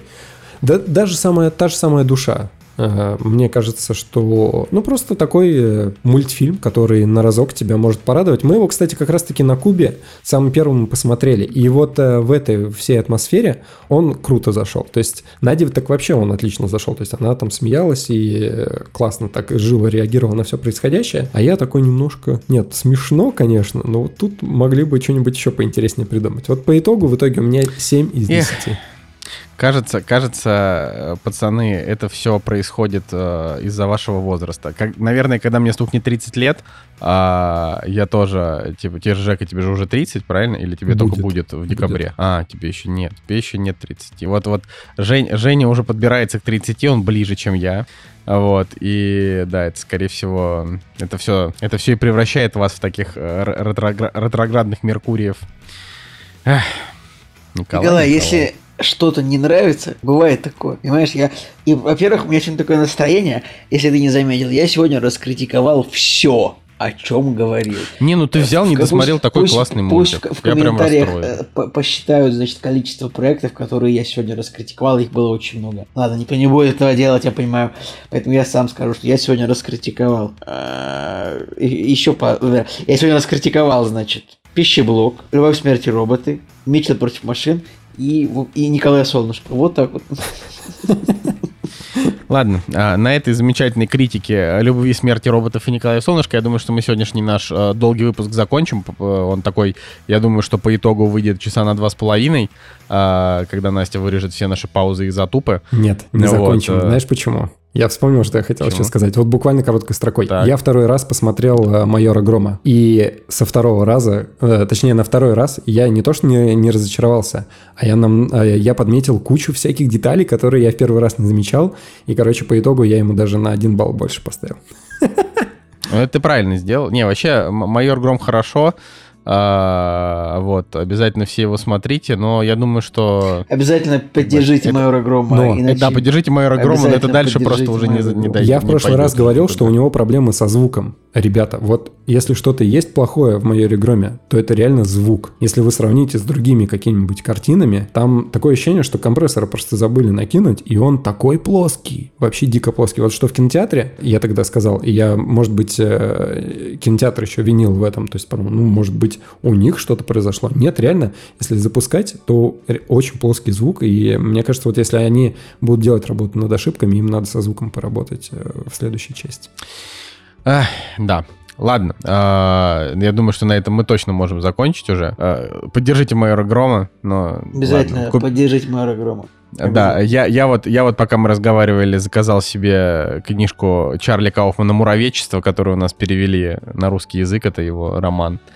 Ну вот, э, его там сто лет переводили, вот тоже перевели. Будет очередная книга, которая будет у меня стоять непрочитанная, но я буду выпендриваться, что она у меня есть. Эх, Вот. А, Но я был рад, господа, э, с таким э, замечательным классическим... Нет, ладно, это не классический, это полный состав, да? Пол- Полный состав со всеми гостями, которые только есть. А, Вот, меня зовут Николай Солнышко. Меня зовут Николай Цугулиев. Евгений Москвин с вами. Да, и «Кактус» подкаст был на этой неделе. Встретимся на следующей. Всем пока.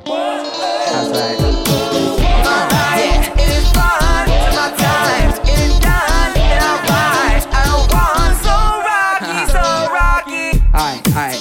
You ready? That's how we gonna do it. I'll tell you how